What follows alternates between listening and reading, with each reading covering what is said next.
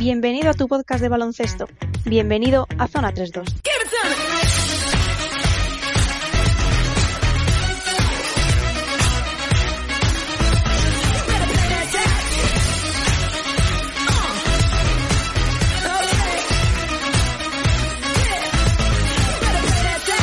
Bienvenidos a una nueva edición de Zona 32. Llegamos a ese momento del año en el que la emoción se junta con la nostalgia y empezamos a ver cómo nuestras competiciones favoritas van terminando. Lo que nos deja ver ese campeón que llevamos buscando durante tantos meses, pero al mismo tiempo, y aquí empieza la parte nostálgica, nos recuerda que se termina el baloncesto durante un largo tiempo y que a la gente como nosotros seguro se nos hace muy largo. En, el, en este primer programa de junio vamos a contaros todo lo que nos dejó la Final Four de la Euroliga la semana pasada. Tenemos un playoff ACB ya en marcha que no para ni un solo día de la semana. Avanza a un ritmo vertiginoso. Tenemos también un playoff de la NBA que mañana sí y mañana también nos despierta con alguna que otra sorpresa, con alguna que otra alegría o con algún que otro disgusto. Depende de los colores que, que inunden tu armario. Vamos a ver si somos capaces de poner todo esto en orden, de empezar cuanto antes y de hacer un programa de mucho contenido, de mucho resultado y de los que nos divierten ya, en el que podemos dar campeones y en el que podemos dar pronósticos de los de verdad. Vamos a empezar a presentarnos para que esto arranque cuanto antes. Javi Morilla, muy buenas, ¿cómo lo llevas? Muy buenas, pues aquí en modo playoff, que, como profesores que somos estamos también viendo cómo, cómo este, llegan los chavales al, momento decisivo. Al momento decisivo. Algunos ya le van eliminando, hay que tener cuidado. Alguno, alguno tiene, que, tiene que reconstruir ya de cara a la temporada que viene, ¿no? Más de uno. Y sí, y a todos los que nos escucháis y estáis a punto de enfrentaros a esa temida EBAU, bueno, que tengáis mucha suerte, que vaya todo lo mejor posible, aunque sé que aún quedan unos días, pero desde aquí os deseamos lo mejor si alguno necesita despistarse y desconcentrarse y pensar en otras cosas mientras estudia, pues aquí estamos los de Zona 3.2 para traeros baloncesto. Pepe Kubrick, tú ya lo de la EBAU no, pero bueno, ahora te toca disfrutar de tus vacaciones, ¿no? Te coges las vacaciones apuesta para ver los playoffs, por lo que veo. Sí, sí, sigo, sigo de vacaciones. No, yo he EBAU ya, yo, yo esperando la vacuna ya más bien. Pero nada, aquí con muchas ganas, una vez más en, en Zona 3.2, con información, análisis, debate y rigor. Ese va a ser nuestro eslogan de la temporada que viene. ¿eh? Me ha encantado, Pepe. Información, análisis, debate y rigor. Lo de los pronósticos lo dejamos para otra cosa.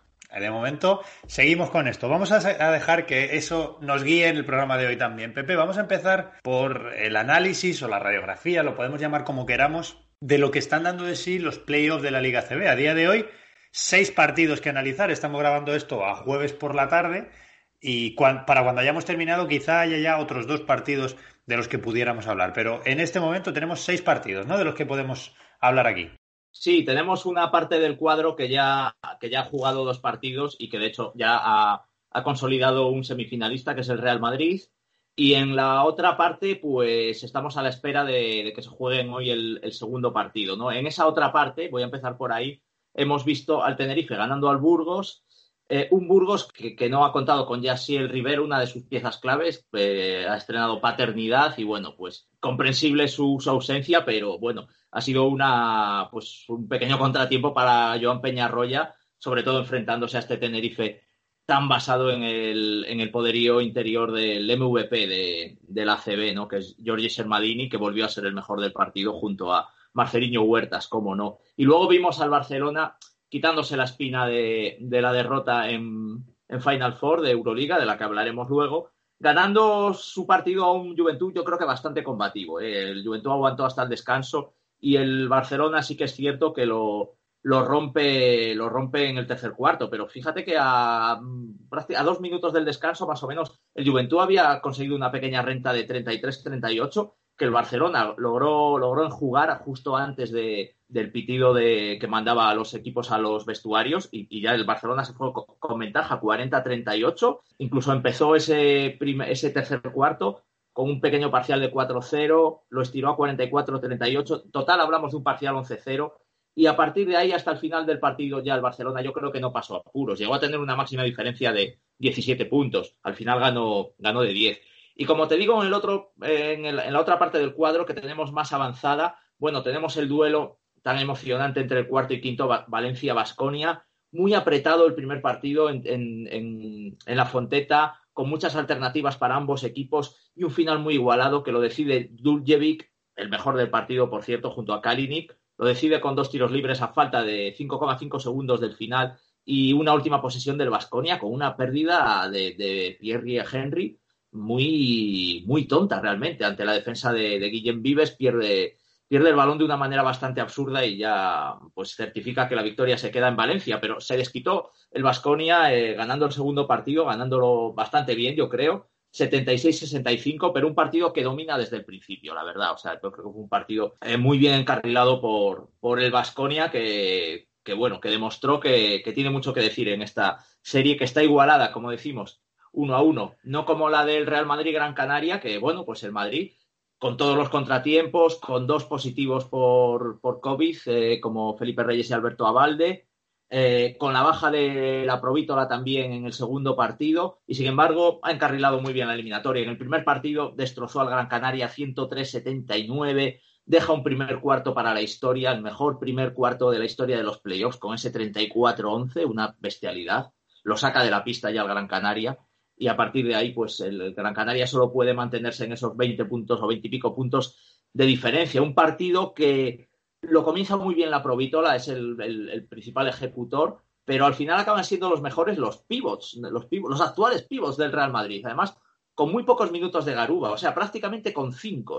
Y esto me llama la atención y, hay que incidir otra vez más en la mano del Aso. Siempre hace de la necesidad virtud. Que se ha quedado sin cuatros, pues ahora juega con los cinco y juega de maravilla. Con eh, pivots jugando muy bien entre ellos. Los mejores del partido son Tayus y Poirier, dos jugadores llegados comenzada la temporada, muy criticado en el caso de Tayus, por cierto, eh, y hacen un partidazo. Esas parejas interiores. Comienza con Tayus Tavares, luego vemos a Tayus Poirier, en otros momentos Garuba Poirier, repartiendo mucho juego entre ellos. Poirier le deja una asistencia muy buena a Garuba que acaba en mate. En total, entre, entre Poirier y Tayus dan tres asistencias cada uno que son dos jugadores que no te imaginas que lleguen a esos números tan apreciables de, asistencias.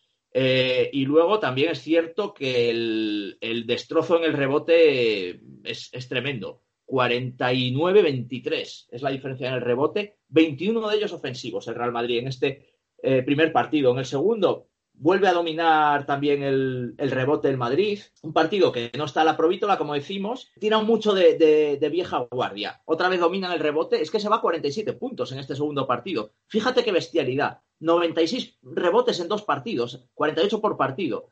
Yo creo que esto es récord, ¿eh? no, no lo he consultado en ningún sitio, pero 48 rebotes por partido en una serie de playoffs.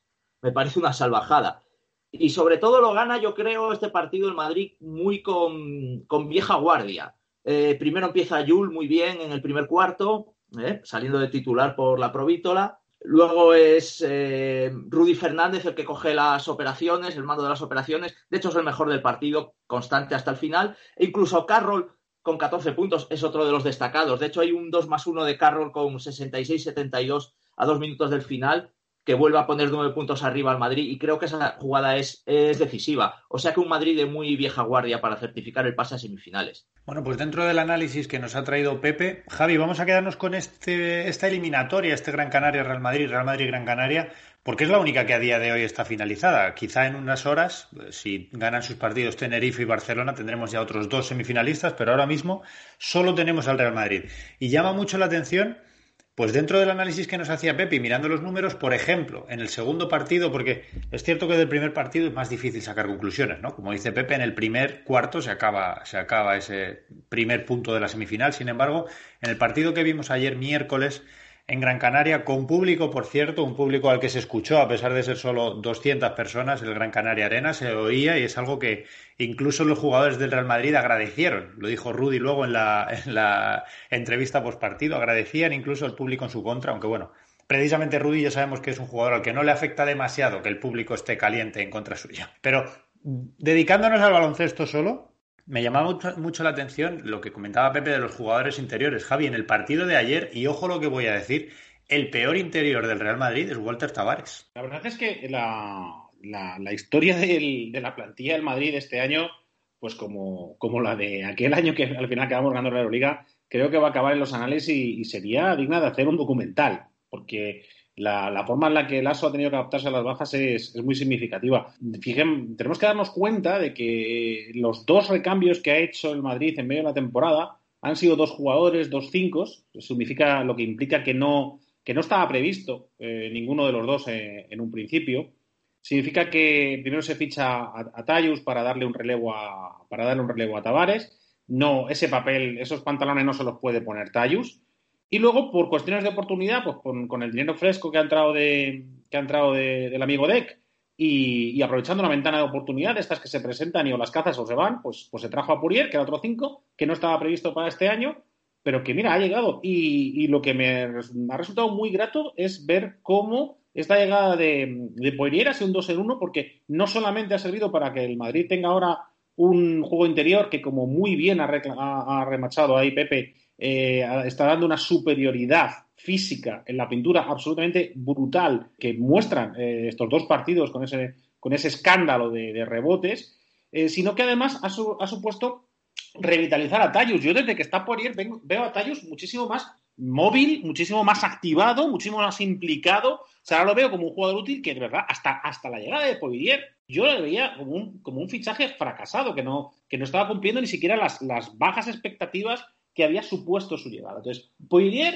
activa. ¿Y cómo activa? Pues con una rotación de tres pivots que, está, que se equilibran muy bien, que, sumando a Aruba como cuatro está dando unas parejas increíblemente efectivas en todos los partidos que, estamos viendo. Ojalá haber visto ese, haberlo visto en, Euroliga, porque eh, en todos los partidos que hemos visto de ACB con Poirier hemos visto que el, que el juego interior del Real Madrid está yendo muy bien a pesar de que curiosamente disminuye en variedad respecto a lo que hubiese sido pues mantener pues a, Trey Tompkins. El, hecho de jugar con, tres cinco, eh, ninguno de los cuales tiene tiro. Me podría presume de que, de que tiene de que tiene tirito, ¿sabes? Pues sí, que los entrenamientos yo hasta yo meto alguna de vez en cuando, ¿sabes? No estamos viendo demasiado en los partidos, no, no creo que sea de todo una amenaza para que juegue por ahí, lo cual permite al rival colapsar mucho más la zona, pero, pero la cuestión es que se sienten cómodos los tres. Están jugando los minutos adecuados. Tavares está jugando menos, a menor nivel, pero él lo agradece porque está muy, muy tocado. Se le veía, se le veía tocadísimo el mes de abril, el último mes en que jugó, se le vio muy tocado, muy fatigado, muy castigado en todas las articulaciones y en todos los músculos y huesos de su cuerpo. Y, ahora, con un juego que es muchísimo menos variado, sin embargo, creo que están eh, aportando muchísimo al juego lo cual, pues habla otra vez de, lo que es Lasso, de la variedad del Lasso, de la flexibilidad del Lasso, que lo quiero recalcar porque, claro, ya son 10 años entrenando al Madrid y nos hemos tirado 6, 7 años diciendo que Lasso era muy cabezón, que solo tenía un estilo, que los, que los pivots para él, los 5 para él, estaban de adorno y eso hay que verlo ahora. Creo que es una reflexión muy interesante. Desde luego que nos deja esta temporada del Real Madrid, calla muchas bocas, ¿eh? y creo que es lo dije aquí ya hace, hace dos o tres ediciones. Es la única temporada en la historia del Real Madrid en la que el no ganar nada se va a perdonar y se va a seguir considerando una buena temporada. Eso en un club como el Real Madrid te vale este año, pero no va a valer el año que viene. Así que eh, ya nos meteremos a, la configuración de plantilla del Real Madrid de cara a la temporada que viene, que ya suenan por ahí algún nombre, suena algún nombre que parecía que sí, pero luego no. En fin, vamos a cerrar aquí el, el apartado Real Madrid-Gran Canaria. Mm, deseamos lo mejor al Gran Canaria de cara a la temporada que viene y ojalá mantenga ese bloque de jugadores jóvenes, esos chavales, como decía el otro día eh, Porfi Fischer en la, en la rueda de prensa, porque desde luego, no solo durante este tramo final de, Liga Regular ACB, sino que incluso en estos dos partidos de, de playoff, los, los Okoye, Balserowski, no hablo de Albisi como un chaval precisamente, pero AJ Slaughter, Mac Costello, Diop, jugadores a que han dado un nivelazo y que seguro que, pueden dar muchas alegrías en Gran Canaria la temporada que viene si son capaces de mantenerlos. Pero quedándonos en este lado del cuadro, Pepe, vamos a la otra eliminatoria, al otro cuarto de final, la que a día de hoy va 1-1, ese Valencia-Basconia. Que no sé qué sensaciones te deja a ti. Yo, a pesar de que es, de que va 1-1, de que Valencia arrancó el primer punto con aquella jugada que decías, ¿no? Aquella pérdida de Henry en los últimos segundos yo estoy viendo a Basconia bastante más sólido y bastante más eh, metido en la eliminatoria. No sé qué sensaciones te deja a ti. Sí, yo son las sensaciones que, tenía ya en la previa, ¿no? Yo había dicho aquí mismo que para mí era un poco favorito Basconia por. Yo creo que por el efecto Ivanovic, te diría, porque es que lo de Ponsarnau es, es como como la crónica de una muerte anunciada, lo tienen ahí como eh, preparándole el sepelio, el hombre, él sabe que prácticamente este se da por hecho que no va a seguir y, ahí está, intentando, intentando sacar adelante una serie muy complicada, pero es, una, es un ambiente muy extraño el de, el de Valencia, que siguen empeñados en, en construir un proyecto muy, muy poderoso, realmente tienen, tienen, eh, tienen potencial detrás, ¿no? Tienen presupuesto, tienen, tienen dinero y para ellos no les vale haberse quedado fuera de Euroliga, no les va a valer quedarse fuera de, unas semifinales ACB en caso de que no se produzca. Y creo que ese ambiente está jugando muy, muy en contra de, Valencia, que tiene un equipazo realmente. Lo hemos visto, eh, lo estamos viendo y lo, vimos en el primer partido, los numerazos de Kalinic otra vez, que es un jugadorazo. Eh, pero ese espíritu ganador de Vasconia es que está, está reluciendo en el momento que, que tenía que relucirlo efectivamente perdieron un partido que podían haber ganado, pero eh, con la absoluta confianza de que iban a ganar el segundo, yo creo que se fueron a Vitoria y ahora mismo tienen una final que yo le veo al Vasconia más entero. Esa es mi, es, mi sensación, es la misma que tenía en la previa. Y la misma que debe de tener Ivanovic también, porque nada más perder el primer partido salió eh, a la, a la rueda de prensa, ¿no? A la entrevista post partido también a decir que quedaban dos partidos, que estaba convencido que se iban a jugar dos partidos más y que, volverían a Valencia. Así ha sido, desde luego. Ayer ganó, antes de ayer, perdón, ganó Vasconia el, ayer ganó Vasconia el segundo partido y hoy, mañana, madre mía, qué lío me estoy haciendo con los días, gracias al calendario ACB, que ahora lo repaso, veréis tú que por qué me estoy liando tanto. Mañana se disputará ese tercer partido en Valencia con público otra vez más y sabremos cuál de los dos es el semifinalista. Javi, para cerrar un poquito lo que es el título playoff, nos quedan por el otro lado del cuadro Barcelona 1, Peña 0, Tenerife 1, Burgos 0. Te voy a preguntar por la Peña y por el Burgos, por los equipos que a día de hoy tendrían que ganar dos seguidos para meterse en semifinales. ¿Le ves eh, opciones? ¿Le ves eh, posibilidades. ¿Cómo ves ese lado del cuadro? Pues de este lado del cuadro, la eliminatoria más, clara, evidentemente, pues vemos al Barcelona, que es, muy, muy superior a la Peña. La Peña no hizo un mal partido, no hizo un mal primer partido, aguantó bastante bien hasta el descanso, haciendo, haciendo la goma. Luego ya, pues al final el peso, el peso de plantilla y el peso de, la calidad acaba, acaba imponiéndose. Y creo que, es probable que, Juventud claudique eh, en el partido de hoy eh, pues muy posiblemente parece de una forma similar a la que ocurrió ayer en Gran Canaria. Es, decir, es fácil que, Juventud lo ponga un poco más difícil, pero, pero creo que esta sí que va a dar 2-0. En cuanto a Burgos, yo en esto coincido con, Pepe. Yo tengo la pedrada de que, de que Burgos puede hacer cosas. Yo creo que Burgos puede, Burgos puede, puede empatar. Creo que para mí se le va a hacer larga la postemporada. Yo creo que se le va a hacer larga la postemporada a Tenerife y puede empezar, esa complicación puede empezar hoy. O sea, yo sí que soy optimista con San Pablo porque lo veo un equipo descarado, lo veo un equipo joven, lo, veo, lo veo un equipo que tiene, que tiene las cosas muy, muy claras y le veo un equipo que, que viene, que va a más, que va a más, que se lo cree, que ya ha estado hoy antes, o sea, ni siquiera tiene el este de, bueno, si, si no lo hemos hecho nunca, no, no, ya lo hemos hecho antes, ya nos hemos colado en semifinales una vez, hemos dejado, eh, nos hemos pasado por la piedra ni más ni menos que a, que a todo un señor Real Madrid eh, ¿por qué no van a poder eh, complicarle la vida a un Tenerife que le veo lo contrario? Le veo un equipo que, no que empieza, eh, empieza a notarse pues los años de, sus estrellas y que si, tiene un poco de suerte, entran los tiros al principio y se le mete en la cabeza a Tenerife que se puede complicar, Ojo, ojo si no estamos ante una serie de tres partidos e incluso quizás la, sorpresa. Bueno, vamos a repasar brevemente para cerrar ya el bloque ACB el calendario de lo que queda, los próximos siete días hasta la próxima grabación. Y ahora vais a ver por qué me estoy haciendo el lío que me estoy haciendo con los, con los días. Hoy estamos a jueves 3 de junio, se tienen que jugar dos partidos, el segundo partido del Burgos Tenerife y el segundo partido del Juventud Barça. Si de hoy sacamos semifinalistas, pues esa semifinal va a comenzar el lunes. El lunes, pero ahora veremos. Empezamos por este fin, mañana viernes se juega el tercer partido del Valencia Basconia. Un partido que en origen iba a ser a las 8 menos cuarto, pero como el Real Madrid ha terminado su eliminatoria en dos partidos, se pasa a las 10. Por lo tanto, cambio de horario. Mañana viernes, Valencia-Basconia a las 10 de la noche. El sábado sería el posible tercer partido entre los cuatro equipos que juegan hoy. Eh, sería el Barça-Juventud y el Tenerife-San Pablo-Burgos, en caso de que estos necesiten un tercer partido. El domingo comienza la semifinal.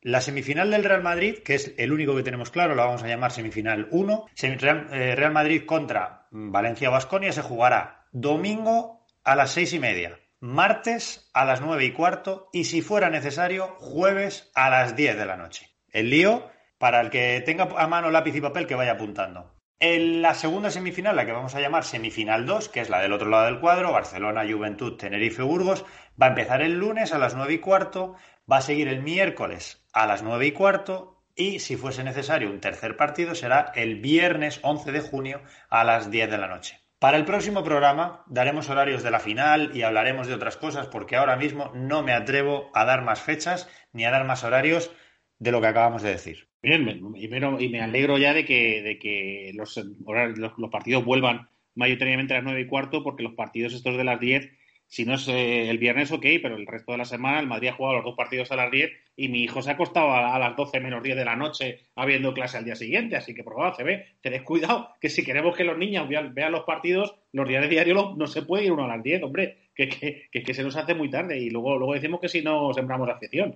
afición eso es un ítem más a poner en la lista de, las chapucillas de esta temporada. ¿eh? Hace poco ya hicimos un programa en el que nos desquitamos y nos quedamos a gusto con, cómo había ido el calendario y cómo se había gestionado la temporada por parte de los horarios y del ACB, aunque yo no sé si en el baloncesto funcionará igual que en el fútbol y será la televisión quien, quien decide los horarios en su mayoría, lo cual me parecería todavía más grave. Pero bueno, vamos a cerrarlo aquí, no vamos a calentarnos, que luego ya sabemos lo que nos pasa. Vamos por última vez esta temporada a escuchar el himno de la Euroliga.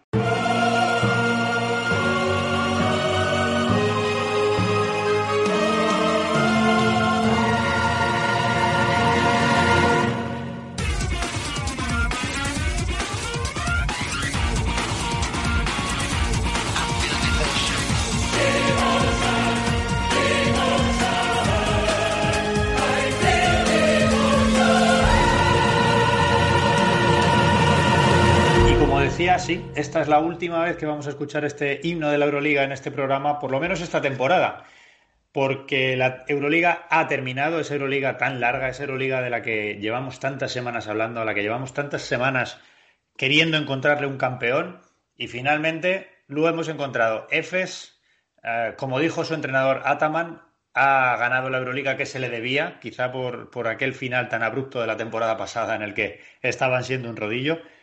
Y Efes ha salido campeón de una Euroliga disputada en Colonia, sin público, que nos puede dejar muchísimos titulares y de la que vamos a empezar a hablar ya. Vamos a empezar a intentar sacar conclusiones y hacer un pequeño análisis eh, eh, por diversas eh, facetas, diversos aspectos de lo que dio de sí la Euroliga. Javi, vamos a empezar por ti. Cuéntanos en líneas generales ese típico resumen de tres líneas que hacemos antes de iniciar. ¿Qué sensaciones te dejó a ti la Euroliga del fin de semana pasado? Bueno, pues la verdad es que me dejó la sensación de que habíamos visto partidos muy, muy emocionantes, de que, de que las estrellas estuvieron, estuvieron dando, casi todas estuvieron andando, dando, dando la cara cuando tocó. Al final todo salió como más o menos estaba, como estaba previsto, no hubo grandes sorpresas. Y, eh, el nivel del baloncesto en, general podemos calificarlo de alto. Yo creo que todos dieron, dieron, la, dieron la cara, Armani dio la cara, CSK dio la cara, la final fue interesante. Vimos a EFES haciendo de EFES, Barcelona haciendo un poquito menos de Barcelona.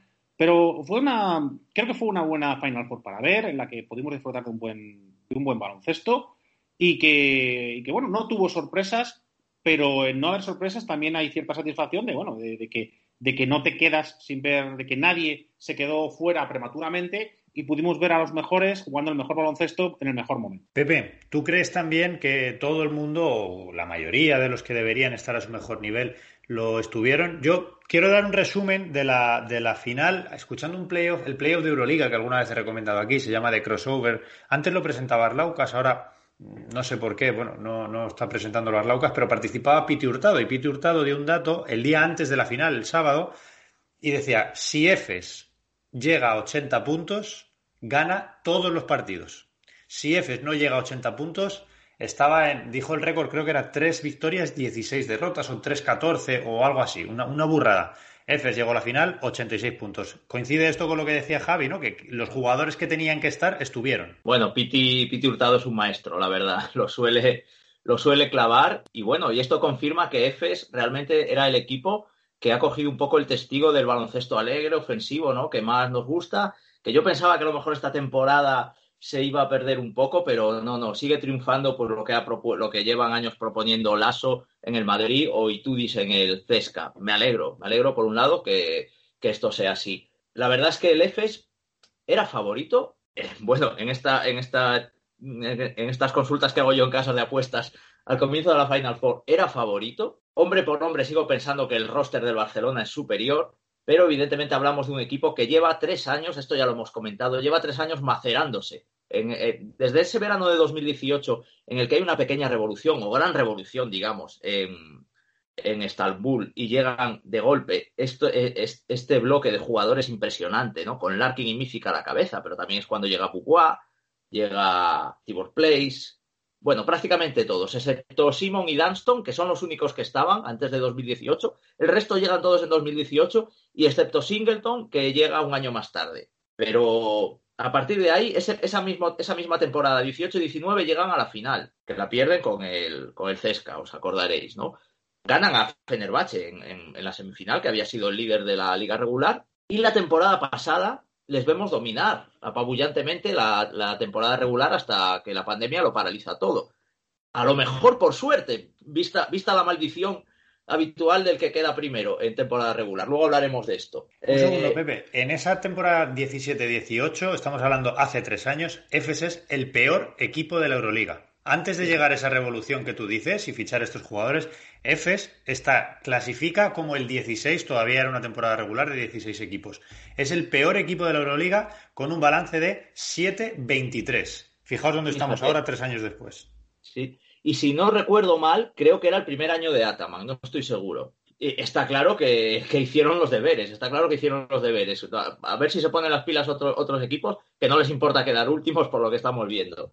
Eh, bueno, pues realmente han sido tres años espectaculares los, de, los, del, los del F, no se puede decir de, otra manera.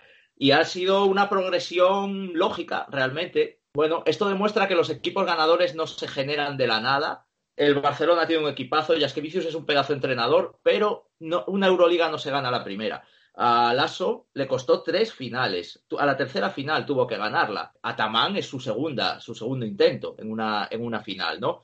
Jaskevicius tendrá que esperar.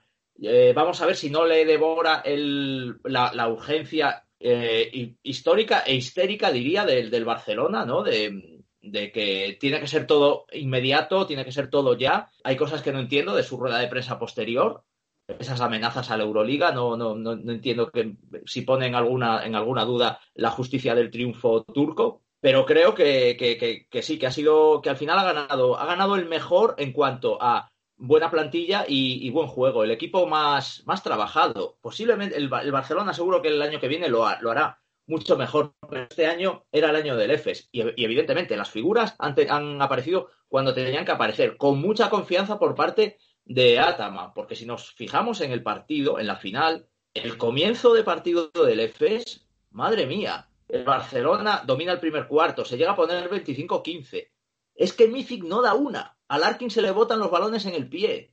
Y sin embargo, y, sin embargo, Ataman no lo sienta, no lo sienta. Sigue confiando en ellos y acaban haciendo un partido espectacular, como todos hemos visto, que se van los dos a 28 de valoración y se acaban comiendo al Barcelona. Sí, yo eh, luego, luego sigo hablando del partido, pero sí quería llamar la atención porque estamos hablando de la construcción de este equipazo, de este equipo que, que este ciclo de tres años en los cuales se estaban disponiendo a dominar Europa y al final lo han conseguido. Y quería llamar la atención sobre que en esa reconstrucción se hace algo que es verdaderamente extraño y es que ellos fichan para ganar un campeonato, pero no fichan campeones. O sea, todos los jugadores de la plantilla han ganado su primera Euroliga. Es decir, no había ninguno que hubiese ganado un campeonato antes. Tampoco el entrenador, ojo, tampoco el entrenador. Es un entrenador que, que debuta como campeón. Que debuta como campeón, además con un récord muy curioso, y es que ha ganado las cuatro últimas competiciones que ha habido en Europa, los cuatro títulos eh, Europa, tanto de primera categoría como de cuarta categoría, pues lo ha ganado todo y le faltaba esto, le faltaba esto. Y es que generalmente cuando los, los grandes clubes o los clubes que manejan, que manejan dinero, que, que pueden verdaderamente eh, plantearse una reconstrucción, pues voy a por esto, pues suelen incorporar, pues aquello de veteranos y noveles, suelen incorporar algún talento que, que, aporte una experiencia de, oye, mira, esto es una Final Four y esto es ganar, y esto es ganar el partido definitivo de la Final Four. Y no lo había, no lo había. O sea, en este caso, Ataman se ha hecho campeón a sí mismo y ha hecho campeón a sus jugadores, lo cual me, parecía interesante destacarlo. Vamos a. Ahora que estamos hablando de Ataman y del proyecto de, de EFES, vamos a hacer eso tan eh, periodístico y tan de, tertulia deportiva que es dar ganadores y perdedores, porque estamos hablando muy bien de jugadores de EFES, de Ataman, del proyecto de EFES, de toda esta Final Four. ¿Quién creéis que sale reforzado? ¿Quién creéis que es el ganador de la, de la Final Four?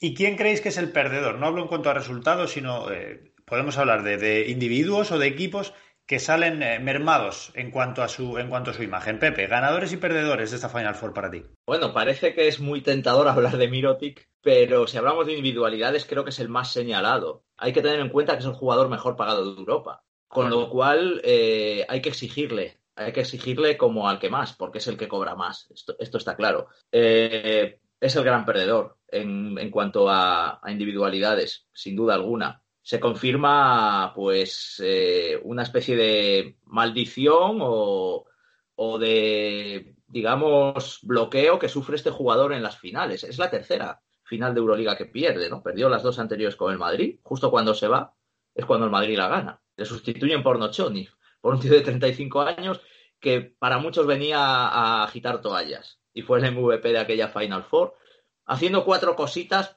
que tienen mucho que ver, yo creo que con, pues, testiculina, digamos, ¿no? Y esto eh, parece evidente que le falta a Mirotic. Ojo, no es un jugador que se esconda en las finales, que es una cosa muy distinta. No es un jugador que, digamos, se diluye o que, o que, o que, se, que se esconde, que no quiere el balón. No, él lo quiere, pero no sé si es miedo al fallo que se bloquea. Y esos tiros liberados, que para él son muy fáciles, con ese pasito atrás, ese, ese pasito, ese fadeaway a lo Novitsky tan elegante que tiene, los falla en los momentos claves. Para mí es el jugador, ya digo, más señalado y, lo entiendo que, sea así porque ya digo, es el que más cobra. Recuerdo que Mythic, por ejemplo, hizo una final horrible hace dos años, en 2019, pero es que era Mythic, era un jugador todavía que se le veía que podía llegar, pero no, no cobraba desde luego lo de, lo de Mirotic y nadie nadie le exigía tanto. Y grandes ganadores, pues evidentemente el gran ganador es Mystic.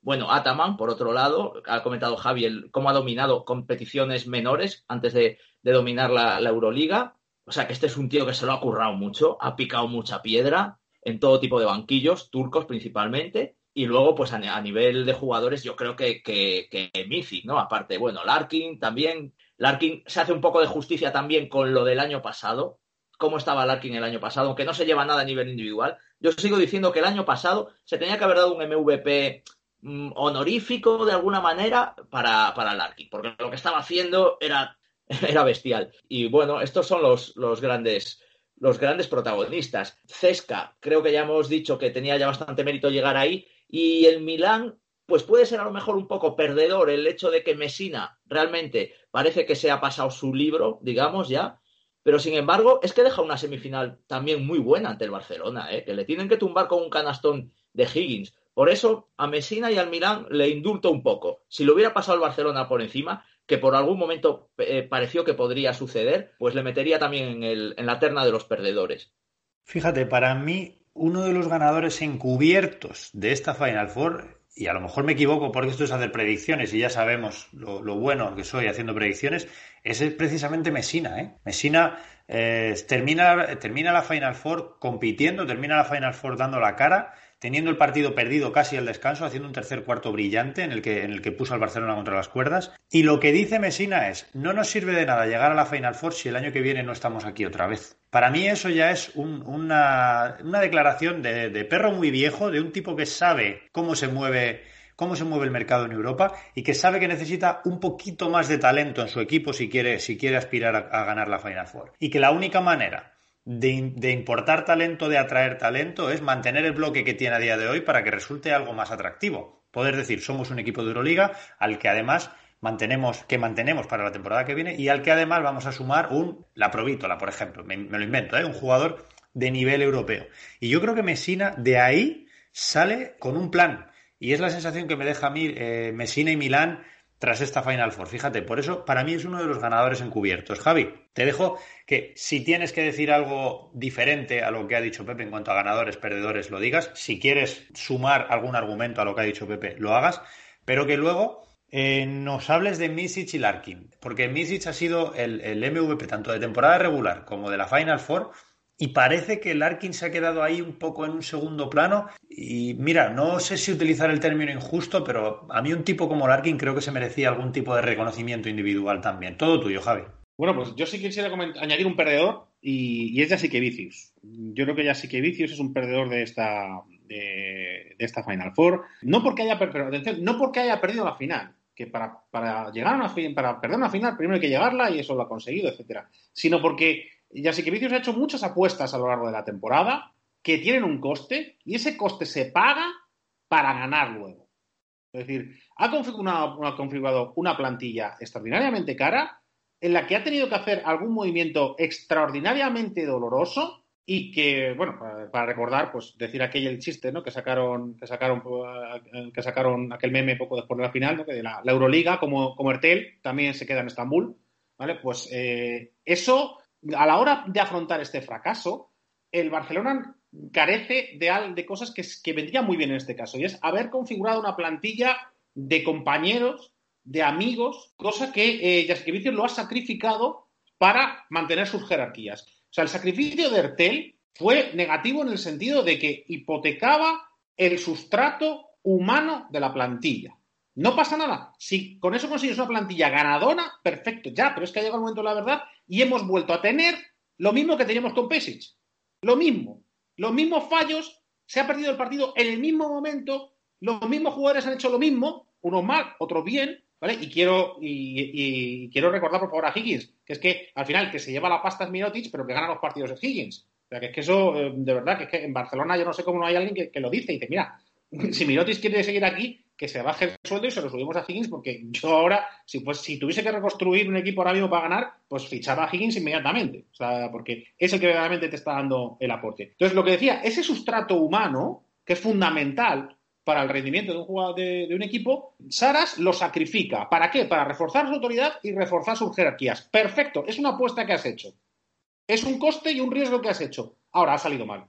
Ha salido mal y ahora te quedas un equipo donde la jerarquía que tú has impuesto pues queda rara, pues queda muy rara, porque Mirotis no, no solo no te ha ganado el partido, sino que te ha ayudado no te ha ayudado a. se te ha perjudicado, porque la rotación que has hecho está claro que no ha, no ha metido a los jugadores clave en el momento adecuado. Y me estoy acordando de un señor llamado Hanga, que con un calates, eh, con un calates para, ir en carrito, pues, no juega un solo minuto. O sea, vamos a ver, eh, Saras, o sea, te lo has jugado para ganar. Si hubiese ganado, la gente hubiese dicho, perfecto, es un coste, pero perdido, ha perdido, pues ahora hay que preguntarse si las apuestas eran las, las buenas. Pues por eso añadiría yo a Saras como, como perdedor, porque creo que el proyecto de, de Barcelona no queda eh, herido de gravedad, pero desde luego sí necesita un par de vendajes aspecto. Y luego, jolín, es que me tocas una debilidad. Es que, es que Larkin, es que lo de Larkin, y es que ha estado cerca, y es que ha estado cerca. Quizás con una semifinal eh, un poco más brillante, mm, en la que no, se equivocase tanto como se equivocó en los últimos minutos, quién sabe si podríamos hablar de, Larkin haber conseguido el, MVP. Eh, pero es, la suma de la final con, con, el, con, la, con la semifinal lo que creo que hace que se vive Michich muy merecido también pero, jolín, es que los números, los números de Larkin en la final son tan buenos como los de Michi, que es la misma valoración, 26 de valoración, eh, y, eso incide en. Incide, por cierto, uno de los errores de Saras, o sea, que estás viendo el último cuarto, eh, no consiguió en ningún momento eh, frenar el ritmo anotador de, de Efes. O sea, cogía la bola y era canasta. Larkin cogía la bola y era canasta. Claro, la disculpa, ¿Y quién para a Michi Larkin? ¿Cuándo se pone así? ¿Quién los para? Si es que eran flechas, si es que daba igual que estuviesen la mano en la cara, la mano, vamos, lo único que le faltaba sacar a los defensores de Barcelona es un revólver, porque es que no se me ocurre otra manera. Y Larkin estuvo ahí y Larkin hizo puntos clave. Y darle el balón a Larkin para jugadores del FS era un respiro, decirlo tranquilo, que Shane la mete. Y Shane la metía, y Shane la metía. Entonces, que un jugador de esta categoría, de esta, de esta altura de talento, no de la otra, eh, haya rendido a este nivel y no, y no haya tenido este, el premio que le correspondería a nivel de dificultad de, de, de, de, mérito individual, creo que es una pena, una pena, pero bueno, yo creo que estoy seguro de que Larkin lo que quería era ganar y ser protagonista, y oye, ha ganado la Euroliga y es protagonista. En los MVPs, Pues mira, eso, al fin y al cabo son cosas de, son cosas de la NBA. Y esto de mezclar mundos a mí no me acaba de gustar demasiado. El baloncesto europeo somos de equipos. Y por eso es la copa y el MVP, pues que se lo metan, pues, pues, pues, pues eso, en las colecciones de cromos. De verdad que lo importante es ganar y ha ganado, así que enhorabuena y estas cosas de los MVP, pues ya digo, es cosas que, que estamos, que, es, costumbres que exportamos de la NBA y que yo no creo que, son baloncestos distintos y deberíamos mantenerlos un poquito más estancos, que a veces lo mezclamos quizás demasiado. Ahora que hablas de NBA y de MVP sin Micic, precisamente parece que su futuro está más allá que acá, así que eso dejará un hueco importante en el liderato de, de EFES y sobre todo veremos a ver qué EFES nos encontramos sin un tipo como Misic, ¿eh? porque EFES no es un equipo acostumbrado a reconstruir como puedan ser eh, pues equipos como CSK, como Olympiacos, como Real Madrid, Barcelona, equipos acostumbrados a perder estrellas y reconstruir eh, esos agujeros y tapar esos agujeros. Veremos a ver esto dónde les lleva, pero sí parece bastante claro, aunque otro día, cuando tengamos menos resultados de los que hablar, si queréis podemos hablar de, las expectativas que podemos tener en cuanto respecto a Misic en la NBA, a ver también dónde cae y qué aspiraciones tiene. Pero a día de hoy, esto es lo que nos deja la Euroliga. F es campeón, volveremos dentro de 10, 11, 12 meses para analizar Ah, esperemos un nuevo campeón y ojalá sea también español y podamos darnos una alegría en el baloncesto español. Sin cerrar todavía el bloque Europa, Pepe, hay por ahí un torneo de, precisamente las estrellas del futuro en el baloncesto europeo, ¿no? ¿Lo, ¿Lo, estás siguiendo este torneo, el Adidas Next Generation? Sí, pero antes, perdona, pero es que no me resisto a. Sobre el tema Mythic Larkin, sí que es cierto que nos duele que Larkin no se lleve nada, pero si pensamos en la Final Four como una final de cuatro con dos partidos, realmente es muy justo lo de, lo de Mythic, porque es que hace 26 de valoración ante Cesca también, mientras que Larkin se queda en 5 y de hecho ese partido tan loco ante Cesca es que hay unas decisiones últimas del Larkin que casi le cuestan el partido al Cesca, que recordemos, llega a tener un triple que de haberlo metido que podían haberse llevado el partido. Entonces considero que sí que es justo. De hecho, revisando lo que ha hecho Mythic en la Final Four, creo que hay, que ponerlo en valor. Es muy bestia, ¿eh? No sé si esto lo vamos a volver a ver en mucho tiempo. En esta Final Four, eh, Mythic hace 27 de valoración media en los dos partidos, es el máximo anotador con 25 puntos de media en los dos partidos y el máximo asistente con 5,5 asistencias en los dos partidos de media. 5 de 11 en triples, un 45,5%. Es una auténtica bestialidad.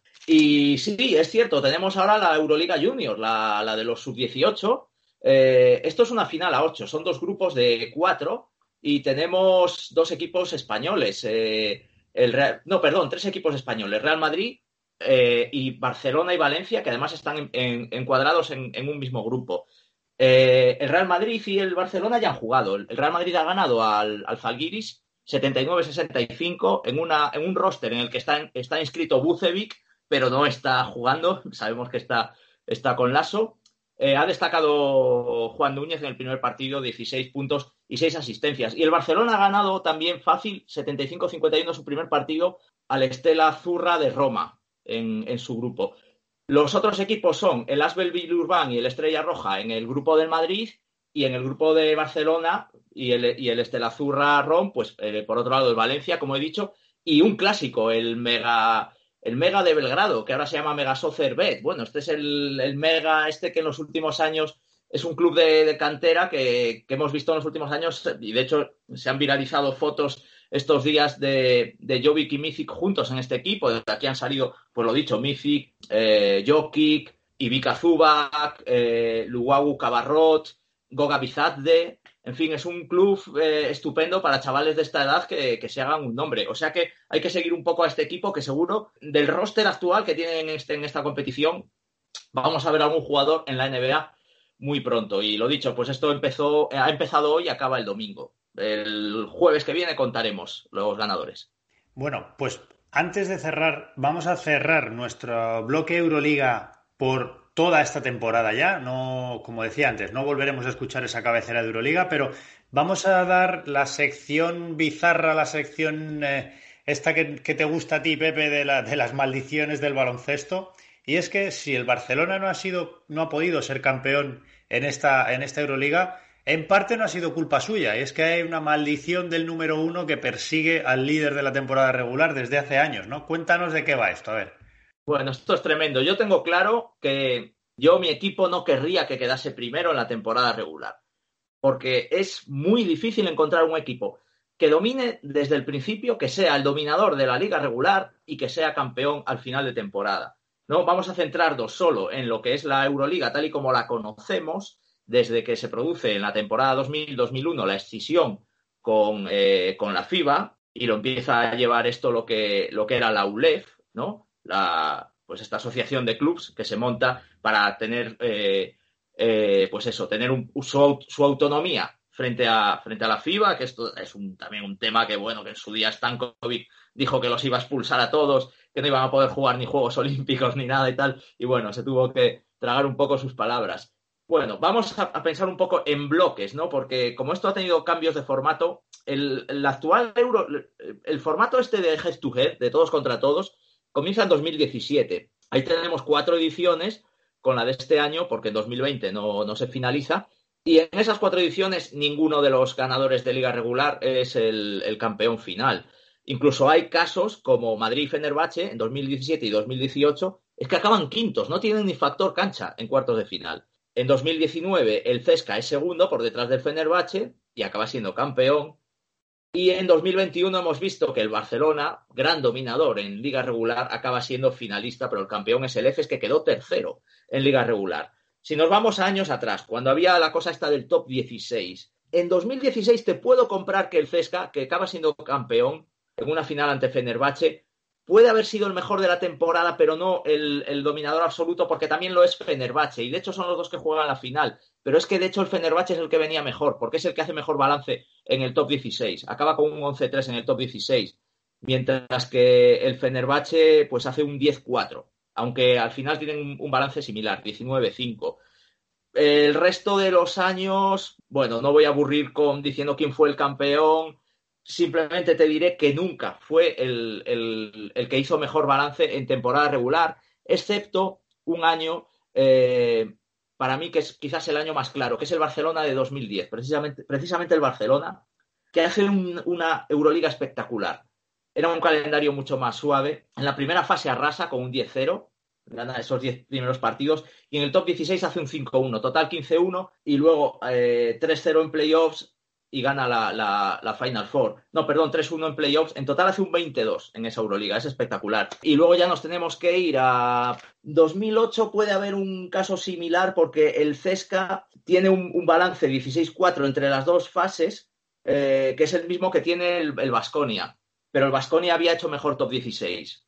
Eh, y luego ya hay que irse a los dos primeros años de Euroliga. 2001 y 2002, ahí sí que, sí que parecía que podía ser el dominador el, que lo dominase desde el principio, que en 2002 es el, es el, el Panathinaikos, hace mejor balance y es el campeón final, y en 2001 que es la Kinder Bolonia. Un año que, por cierto, estaba también el Fortitudo, el, Fortitudo Bolonia, de aquella se llamaba, eh, no sé si el Skipper, no sé, pero bueno, que es curioso porque es un equipo que ahora está defenestrado, ¿eh? fíjate lo que han cambiado las cosas a partir de ahí realmente no, no, no hemos visto esos dominios y hemos visto muchos equipos tapados, especialistas. Yo te diría Panathinaikos y Olympiacos, los griegos. Estos han sido especialistas en ir, en ir de tapados, ¿eh?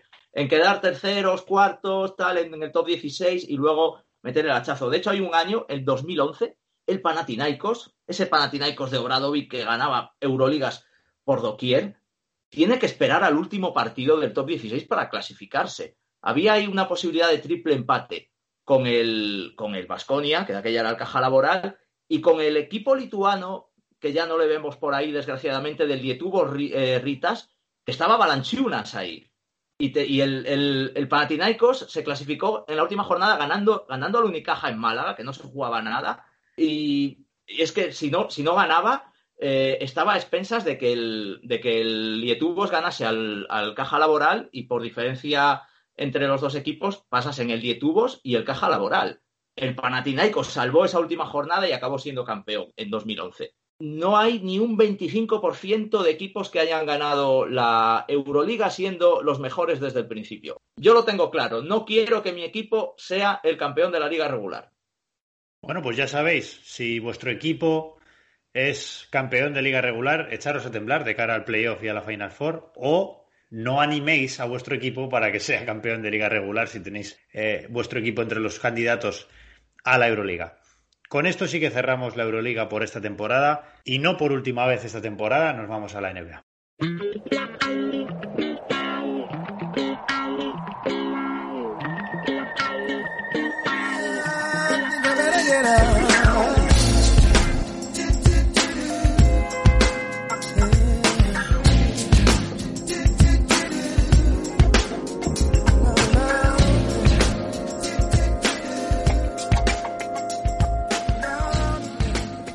Quedan pocas semanas también, Javi, de escuchar esta música, ¿eh? de escuchar a este, introducción que tenemos en esta para la NBA esta temporada.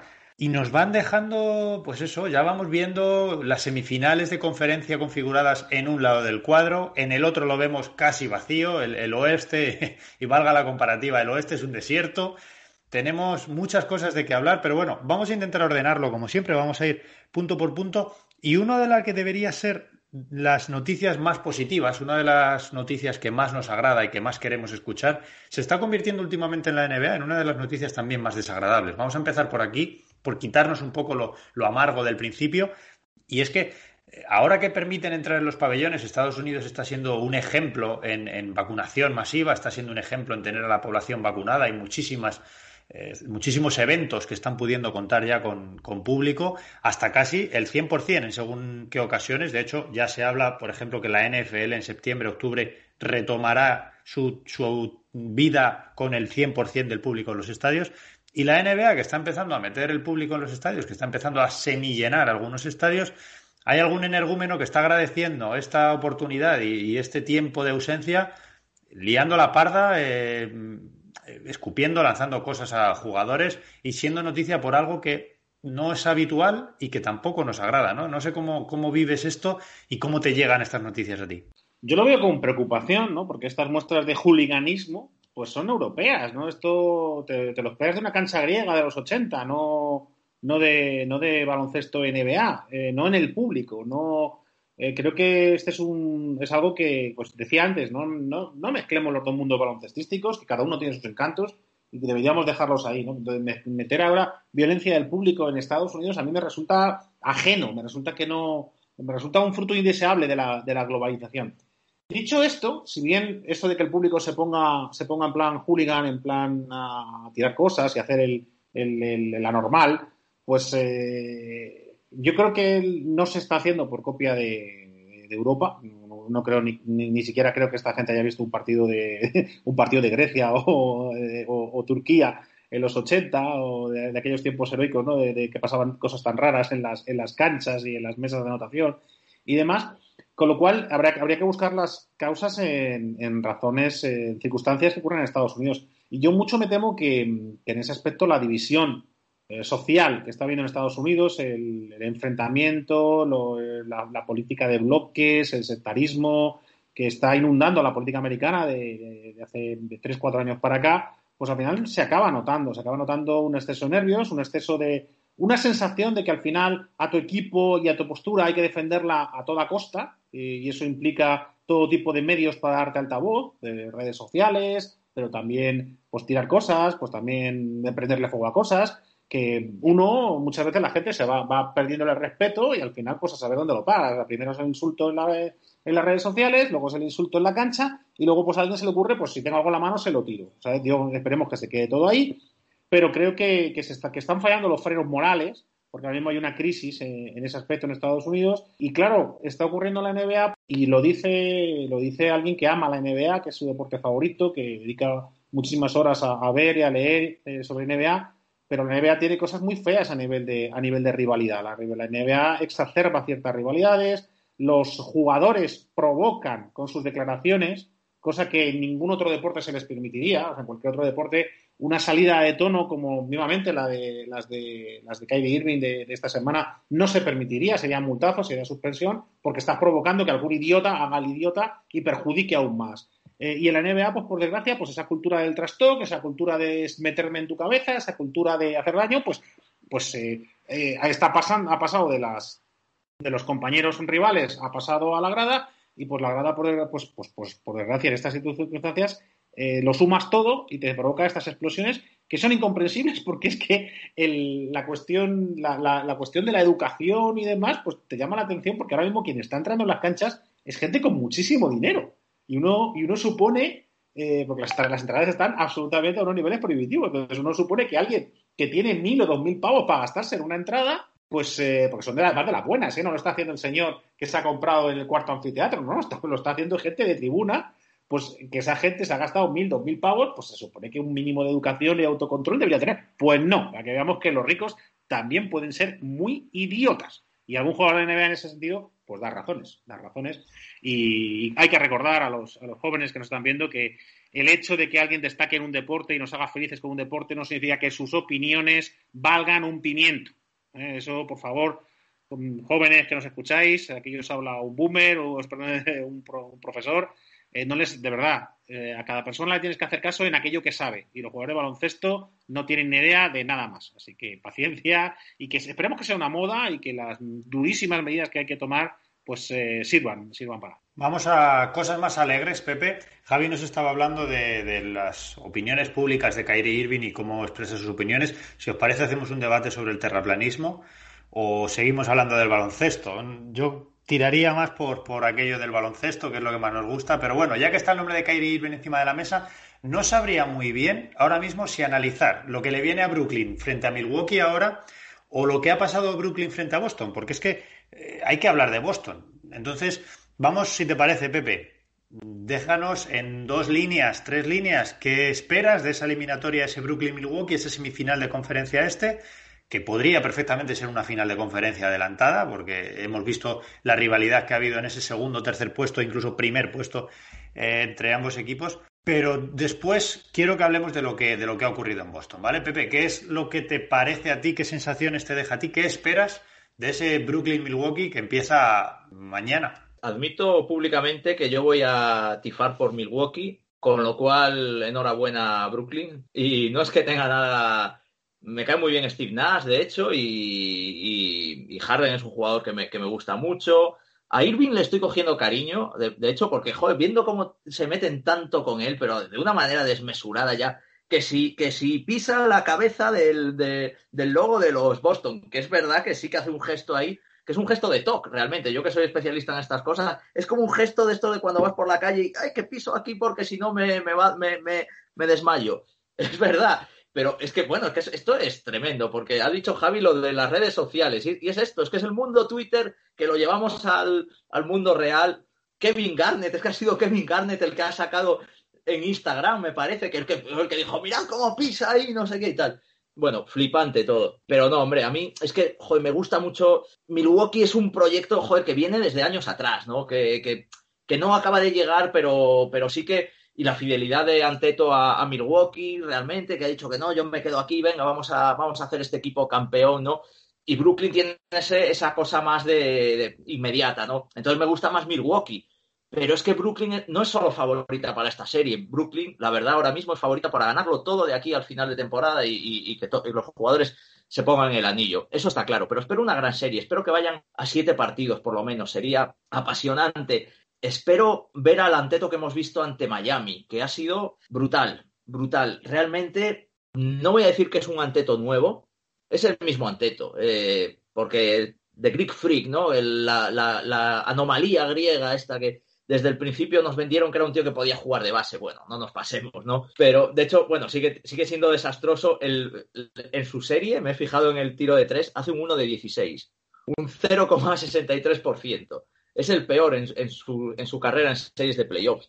Pero ojo, es que ha hecho su, mejor número en asistencias, 7,8, aprovechándose de esos dobles marcajes, a veces hasta de 3 contra 1, buscando jugadores abiertos y, se, han comido a, se han comido a Miami, se ha comido a Butler, además, que esto es muy interesante. El año pasado, cuando recibió el premio de mejor defensor ante Tocumpo, se le criticó que no cogiera que no cogieran la marca a Butler, que apenas le apenas le, le, cogió individualmente. Y este año sí, y hemos visto los resultados, ¿no? O sea que tiene que ser apasionante el duelo con, con Durant, sobre todo. Y yo espero eso, es que ante Tocumpo, recordemos, tiene solo 26 años. O 26 años, a esa edad Jordan todavía no pasaba de las finales de, conferencia, que caía siempre contra, contra, Detroit. O sea que yo estoy esperando realmente el salto de, Milwaukee y, voy a ir con ellos. Admito que favorito es, es, Brooklyn, pero por lo menos, aunque gane Brooklyn, me gustaría una gran, una gran serie a siete partidos, ya que el este además se nos ha quedado tan corto, tan, tan descafeinado, con estas casi barridas. Bueno, barrida en el caso de, Milwaukee, de hecho. Bueno, Javi, esta semifinal de conferencia nos deja a Brooklyn habiendo eliminado a Boston. No podemos evitar hablar de Boston. Esta semana hemos sabido el cambio en la gerencia. El amigo Danny Ainge, al que hemos alabado tanto como criticado este año, se va, abandona los despachos.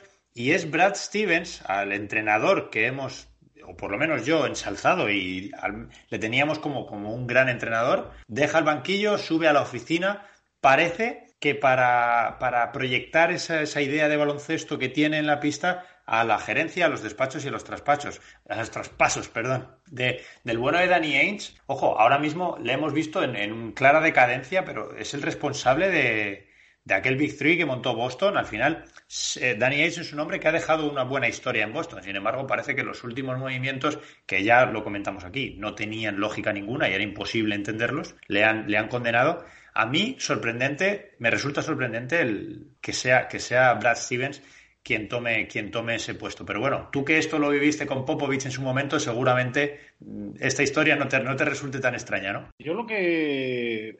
extraña me, ha resultado. O sea, yo sabía que Ains tenía que salir por la ventana, pues porque teniendo en cuenta que de su larguísima, su larguísima carrera, eh, la cual ha tenido éxitos absolutamente brutales eh, en todo, de todo este tiempo. Los, muy bien, lo hemos comentado aquí, ha salido muchas veces las críticas que hemos hecho a la, absurda política de, traspasos, el desastre que fue. Ya la plantilla de este año estaba mm, configurada así asá, y ya el desastre de la primavera eh, fue de, los, los hallamos, dice, o Boston llega a la final de conferencia por lo menos, o sale, o sale por la ventana, o tiene que salir por la ventana, y al final ha ocurrido, al final ha ocurrido porque el equipo se le ha visto, se le ha, se le ha visto fatal, y alguien tenía que pagar, alguien tenía que pagar por la configuración de plantilla y por lo mal que se parcheó. Claro, luego analizamos y es que el problema, el problema es gravísimo. El problema es que la plantilla de Boston es una plantilla increíblemente cara. La salida de Hayward no arregló el programa en absoluto, por aquello, aquello de la opción de, la sección de traspaso no terminó de arreglar el, problema.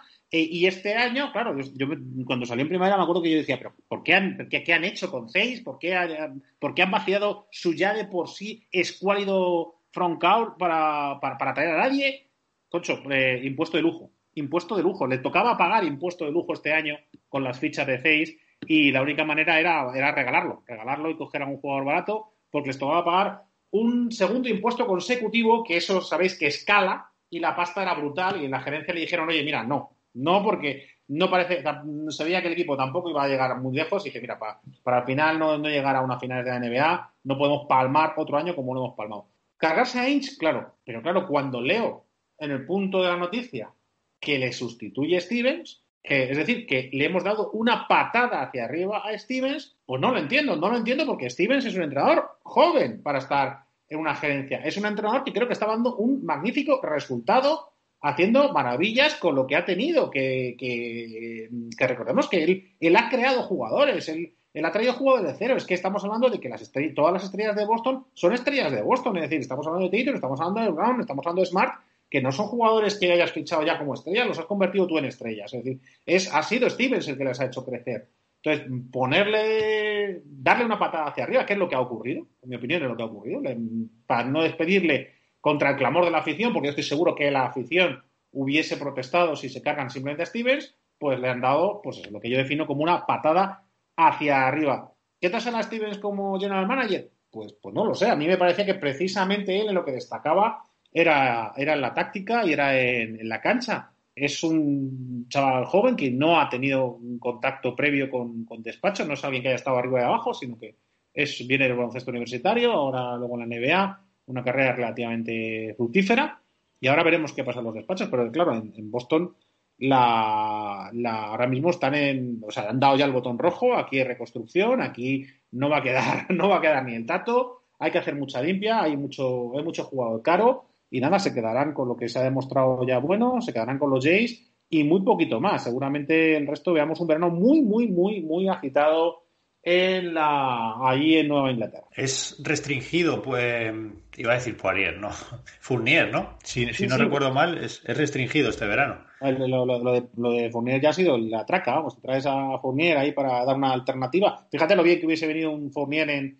Eh, el Fournier que venía de Orlando, lo bien que le hubiese venido a, a Boston, pero no ha estado, no ha estado. Por cierto, no quisiera salir del tema Boston sin recordar algo que que algunos, eh, algunos oyentes estarán, estarán pensando hace unos minutos, oye, que no han dicho que están hablando de unas semifinales que vienen porque han quedado eliminados los dos finalistas de conferencia del año pasado. Es decir, ojito, ojito lo que estamos hablando, porque tenemos eliminados ya a Heat, subcampeón de la NBA, campeón del Este, a Celtics, que estamos hablando del subcampeón del Este.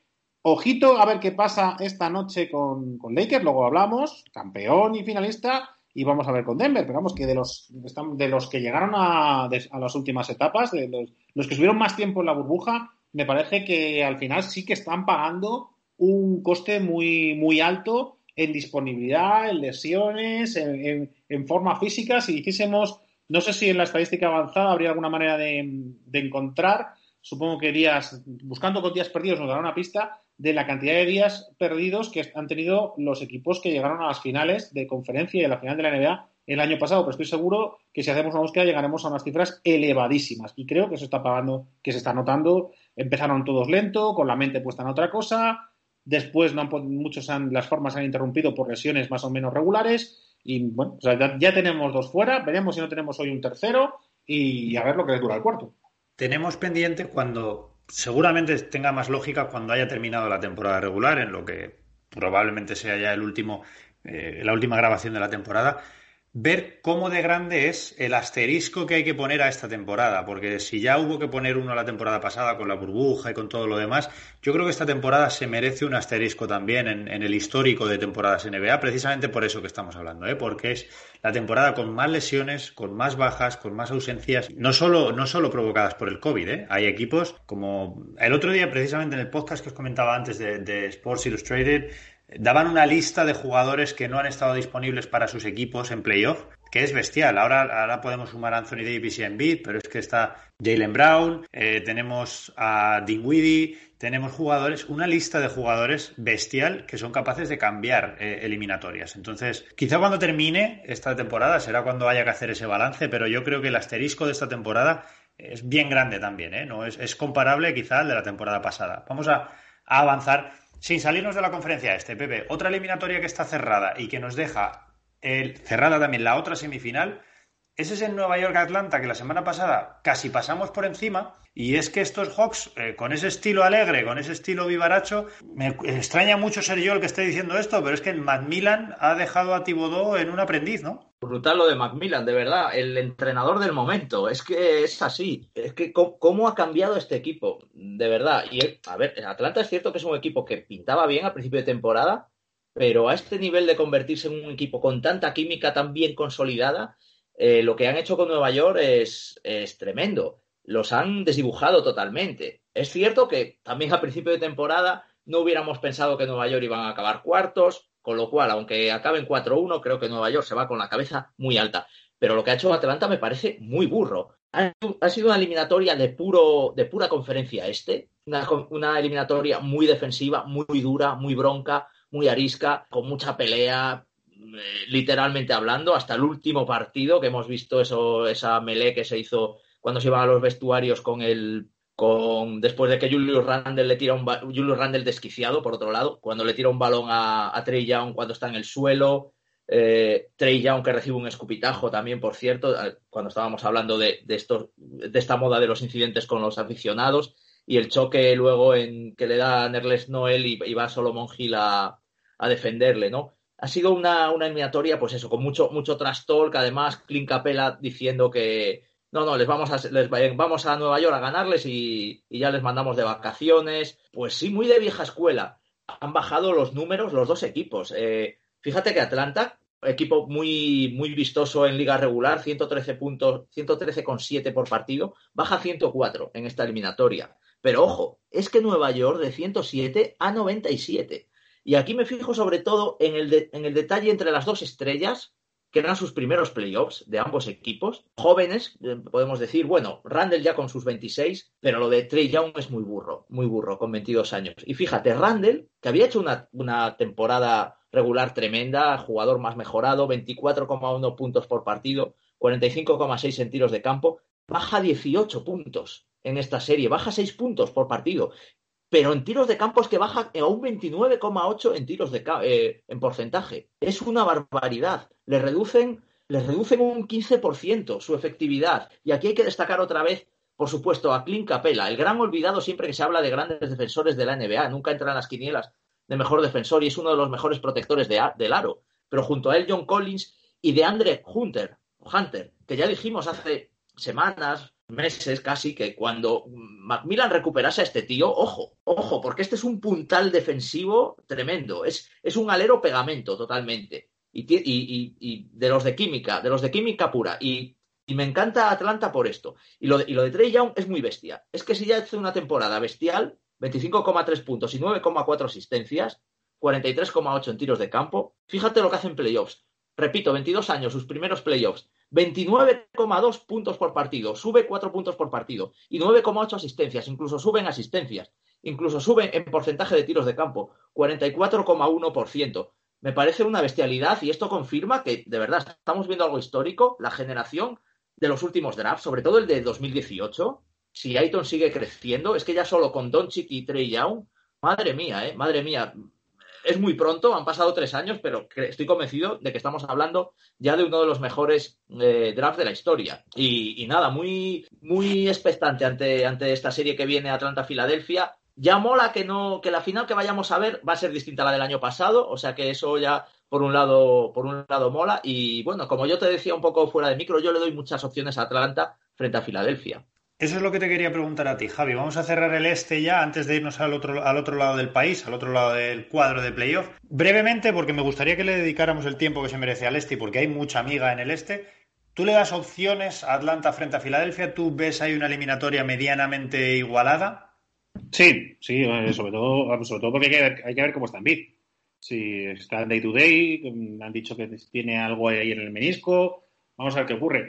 Eh, si, si Envid no está, si Envid se pierde la mitad de los partidos, Atlanta tendrá una chance importante, tendrá una oportunidad muy importante, porque es un equipo que eh, Macmillan le ha dado un equilibrio, mm, sinceramente, para mí, impredecible. Yo nunca pensé que estos Atlanta que empezaron la temporada, yo sabía que iban a meter puntos, se les caían los puntos, porque tiene un montón de jugadores que se les caen puntos. en ese aspecto, como Danavi contrae una cosa brutal lo que las canastas que pueden meter pero yo les veía muy blanditos en defensa. Y, efectivamente, muy bien, Pepe, ahí otra vez, como siempre, eh, recordándonos el papel de Capela. Y está clarísimo, porque, porque es que se ve en los números, se ve en la línea roja de supone la llegada de Macmillan, pues le da una defensa que si metes ese pedazo de ataque con esta defensa, pues empleó machaca, que es lo que le ha ocurrido a Nueva York. Nueva York, con su muy buena defensa, tenía su chance, lo decíamos en, las previas, eh, pero es que se ha encontrado un equipo que le ha defendido tan, le ha defendido tan bien como ellos podían defender con, con la diferencia, y ahí está el 3-1, de que el ataque de Nueva York era mucho más fácil de defender, era mucho menos letal que el ataque de Atlanta. Y ahí está la diferencia, 3-1 fácil y con... Me da un poco de lástima porque los Knicks se les veía la imagen del niño en Navidad con esto de los playoffs, se les veía contentos, se veía felices. Había una, había una sensación de, de, sorpresa, ¿no? de regalo de Navidad debajo del árbol en, en las caras de los jugadores y de la, y de la prensa y de los aficionados, porque los Knicks se habían metido contra todo pronóstico, eh, habían hecho una temporada fantástica, estaban en, estaban en empleo. Y oye, se, han recibido, han recibido una bofetada tan importante que yo he visto sufrir, sufrir mucho a los jugadores. Las caras de Randall son para verlas. O sea, si los que hayan visto algún partido o hayan visto resúmenes largos, habrán visto un jugador que es el que le ha caído el peso encima, pero vamos, como a alas, que le habían echado el, el peso del orbe sobre sus espaldas y, le ha aplastado. Veíamos un lenguaje no verbal dramático y, ha sido una pena. Y es que el ataque de, Atlanta es muy bueno, pero, pero la defensa de Macmillan eh, importante. Filadelfia, Filadelfia, jolín, se nota al final. Doc Rivers, que me he metido mucho con él, sigue siendo un entrenadorazo y está tapando muy bien los huecos. Ayer sorprendía con ese con ese Simmons en el, puesto de 5. Está sacando lo, mejor de, los jugadores. Tobias Harris ha dado el paso adelante que se suponía que tenía que dar por, su, por el salario que cobra y por el eh, por el estatus que se le había dado en la plantilla y ha salido muy bien de primera ronda. Yo lo he visto sólido. Ahora, tiene el pilar de todo, sigue siendo Don Joel en Bid. Si Papá Joel está bien, todo irá bien. Pero si no juega, las eh, probabilidades de Atlanta crecen exponencialmente, vamos, hasta el hecho de ponerle favoritos. Es decir, si no juega por lo menos cuatro partidos en bid, pasa Atlanta. La verdad que esto del day to day es el peor invento de la NBA que, se han podido que se han podido sacar de la manga. ¿eh? Yo lo estoy odiando esta temporada. Los lo hemos comentado muchas veces. Es un escándalo que la política de la NBA haya claudicado a esto. La NBA se caracterizaba por transparencia los jugadores, los aficionados, todos los negocios paralelos que hay alrededor de la NBA. O sea, imagínate, apuestas, eh, ligas fantásticas, consumo de productos, dependen de saber si tu estrella está o no está. Y es que ahora mismo el day to day, que son mentiras, es que está poniendo day to day lesiones que son de una semana y dos. Y están poniendo day to day para despistar a los rivales y para, y para provocar sorpresas. Y estamos viendo lesiones que son más graves que se dice que son ligeras y lesiones que son ligeras que se dice que son más graves por cuestiones de lloriqueo y de excusas y de lo que sea fatal. Quería subrayar eso que has dicho porque no es cosa tuya. que yo lo, firmo, lo recargo con fosforito de maldito invento este del day to day. Es horrible, es horrible. Vámonos, como decía, vamos a cambiar de conferencia, vamos a cambiar de lado, vamos a cambiar de océano. Pepe, ¿por qué no empezamos por este Denver Portland? Que no sabemos muy bien por dónde cogerlo cada día. Yo tengo que ser sincero, cada día que amanezco y veo un resultado de esta eliminatoria me sorprende. Pero es que yo creo que me sorprendería también si el resultado fuese al contrario. Ahora mismo, cualquiera que, gane un partido en esta eliminatoria a mí me deja, a mí me sorprende y me deja boquiabierto. Pepe, ¿cómo estás viendo esto y qué es lo que está por llegar? Que la cosa, la cosa pinta bien. Sí, claro, venimos de un partido con dos prórrogas nada menos, ganando Denver agónicamente, con mucho mérito además, porque siempre se dice que el equipo que viene de, de atrás en las prórrogas es el que lleva llega anímicamente mejor y yo, y yo estaba diciendo, al final, es que Portland se lo lleva. Portland se lo lleva. Me pareció inhumano lo que hizo Lillard con sus 55 puntos y, es, y, esos triples, de verdad, que cumpliendo las amenazas de, principio de temporada, que Lillard dijo, este año voy a tirar hasta desde el centro del campo como, como si tal cosa. Y es una, es una bestialidad. Si hablábamos antes de Atlanta-Nueva York como una pura conferencia del, del este, muy defensiva, aquí todo lo contrario. Estamos viendo partidos que en el partido más normal cualquier equipo se va a 120 puntos. Eh, es, una gozada. Es que no sabría darte claves porque realmente Lillard a este nivel te, revita cualquier partido.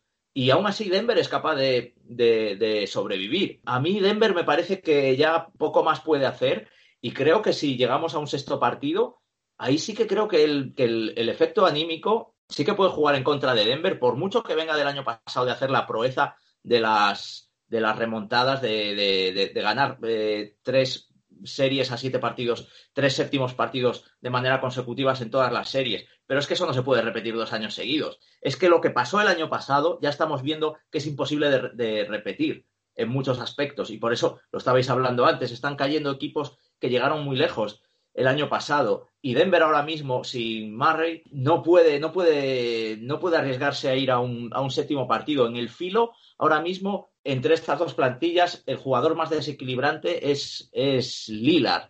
O sea que yo, pese a que Denver va ganando, la verdad es que no las veo todas con, no las tengo todas conmigo deseando que, que pase Denver porque me sigue, me sigue gustando un poco más. Sigue siendo un equipo con el que me lo paso todavía, todavía mejor. Gustándome Portland, la verdad, porque es que lo que hacen es un juego muy descarado, pero todavía me gusta un poquito más Denver. Me, me, quedo con lo que nos decías tú, Javi, antes de empezar a grabar. Decías, es que a falta de cinco minutos, aunque Portland pierda de, de 15, sigue siendo clutch para ellos, porque a este equipo no se le puede dar por muerto. Las dos prórrogas que fuerza Lilar el otro día son, son muy salvajes. Y aún así tiene bola para ganar el partido en la segunda. ¿eh? Es, lo que pasa que, bueno, falló el último que no, que no había que fallar ya.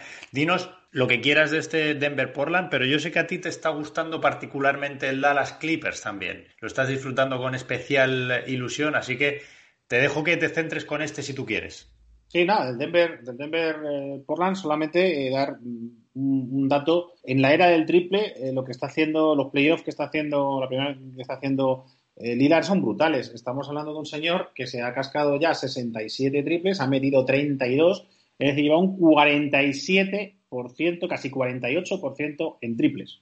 48%. Ha batido, por supuesto, el récord de triples en partido de playoff con 12 y, pensando, y estoy seguro, ya están pensando en cómo meter el, cómo meter el, 13 en próximos días, porque claro, la, serie que está teniendo es brutal y lo único que, le puede parar es el propio cansancio, el propio agotamiento, porque lleva todo el peso del equipo.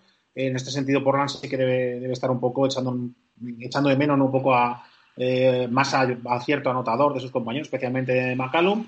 Quisiera destacar también la importancia de Nurkic en la defensa. Cuando está Nurkic, Denver parece un equipo. En el momento que no está Nurkic, eh, Denver, eh, perdón, estoy dicho evidentemente quería decirme Portland. Cuando está Nurkic, Portland defiende. Cuando no está Nurkic, Portland es la alegre cofradía de la comarca jugando baloncesto. O sea, es que no defiende ni mi. Las, diferencias en anotación son bestiales. Eh, creo, que se, creo que el rating defensivo cuando estaba cuando estaba Canter estaba en torno a 140. O sea, es una cosa de morirse, ¿no? el desastre que supone en el momento que tiene que descansar Nurkic. Pero bueno, vamos a pasar ya a la, como llama la OPP de esta eliminatoria, esta, lo que estamos viendo en el Clippers Dallas, para empezar, es, eh, es algo que está siendo histórico. El rendimiento de, Luca, eh, no solamente por el rendimiento de Luca, sino porque además estamos hablando de la primera eliminatoria desde 1999, en la cual los cinco primeros partidos ha sido victoria para, jugar, para el equipo de fuera.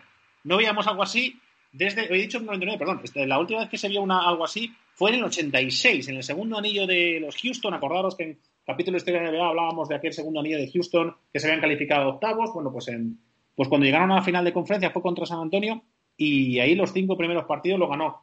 Eh, los tres primeros en San Antonio los ganó Houston y los dos primeros en Houston los ganó San Antonio. Bueno, pues desde, desde esos tiempos heroicos, de cuando yo era joven, de cuando yo seguía la NBA ahí medio clandestino como podíamos en aquellos tiempos, pues eh, no se veía una, una eliminatoria en la cual cinco primeros partidos, cinco victorias desde fuera. Y el rendimiento de, Luca, el rendimiento de Luca no es que esté siendo bueno, es que está ahora mismo, ahora mismo, una estadística muy curiosa, es que eh, si la carrera de Luca acabase hoy en día, estaríamos hablando del segundo mejor jugador en la historia de los playoffs.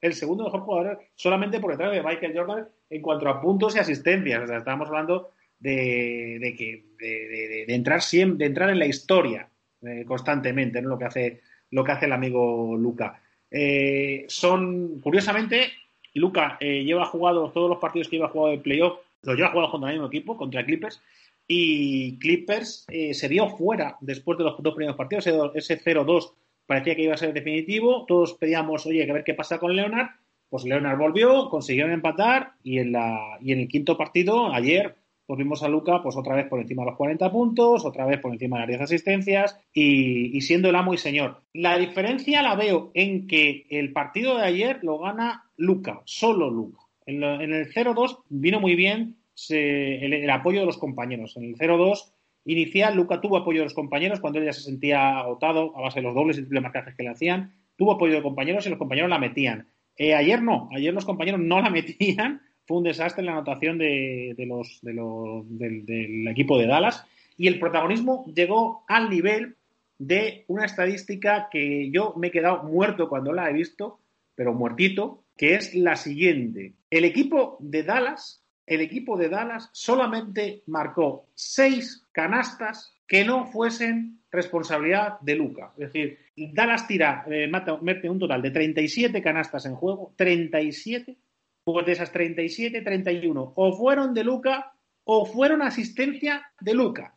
Yo no había visto un nivel de protagonismo en un partido como ese jamás. Y ves el último cuarto, un partido que, Dallas tenía que haber resuelto y a Dallas se le complica porque, eh, porque el pobre Luca eh, está solo, solo. Eh, hay un montón de pases, cinco, cuento, contaba seis, cinco o seis pases en los cuales hace tiro abierto y lo fallan los compañeros. Si hubiesen entrado, eh, Dallas hubiese ganado muchísimo mejor. Entonces, ¿cómo va? No me atrevo a decir cómo va a acabar la serie, no me atrevo, porque me estaba viendo que el factor cancha no sirve de nada, con lo cual, aunque Dallas tiene ahora una oportunidad de sentenciar eh, en casa, también es cierto que Luca está, ah, muy, está bastante cansado, eh, tuvo ya el partido anterior, el cuarto partido, tenía molestias, tenía molestias eh, en el hombro, ayer se le veía bien, pero tanto partido, tanta responsabilidad le pueden acabar pasando, tanto minutaje le puede acabar pasando factura y Clippers para compensarlo pues tiene, es mucho más corral, tiene mucha más gente que tiene que dar el paso adelante y aunque de momento no lo están haciendo, pues todos esperemos que cualquier, que en cualquier momento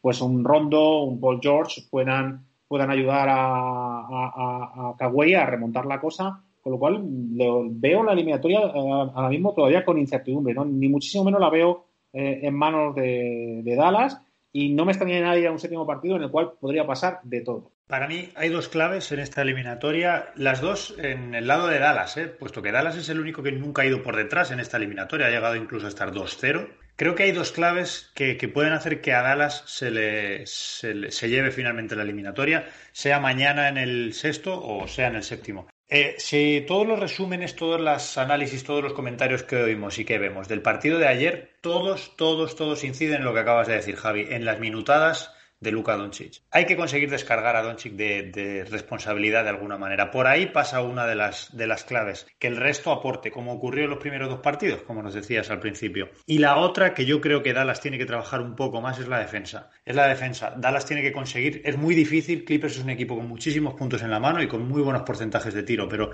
tiene que conseguir por lo menos bajarle de 100 puntos alguna vez o dejarles lo más cercano a los 100 puntos posibles. Dallas ha tenido un partido, que fue el tercero, en el que se quedó en 81 puntos, si no recuerdo mal. Eso, el cuarto, el cuarto partido, perdón. Si Dallas consiguió un partido de esos, que es verdad que contra Clippers te sale uno de cada 10, si consigues un partido de esos en los que la defensa te funciona hasta ese punto, mm, Dallas se lleva la serie, estoy seguro. Están a un partido más de pasar una, una ronda de playoffs. Yo creo que lo tienen tan cerca que es un pequeño esfuerzo. Vamos a ir terminando y nos quedan dos equipos de los que hay que hablar en el oeste. Uno, Lakers. Podemos hablar de Phoenix, podemos hablar de Lakers, pero es que llama la atención porque ahora mismo el vigente campeón está en el alambre en la primera ronda. Pepe, la pregunta que te voy a hacer es quizá un poco difícil de contestar, pero ¿tú qué opciones reales le das a Lakers?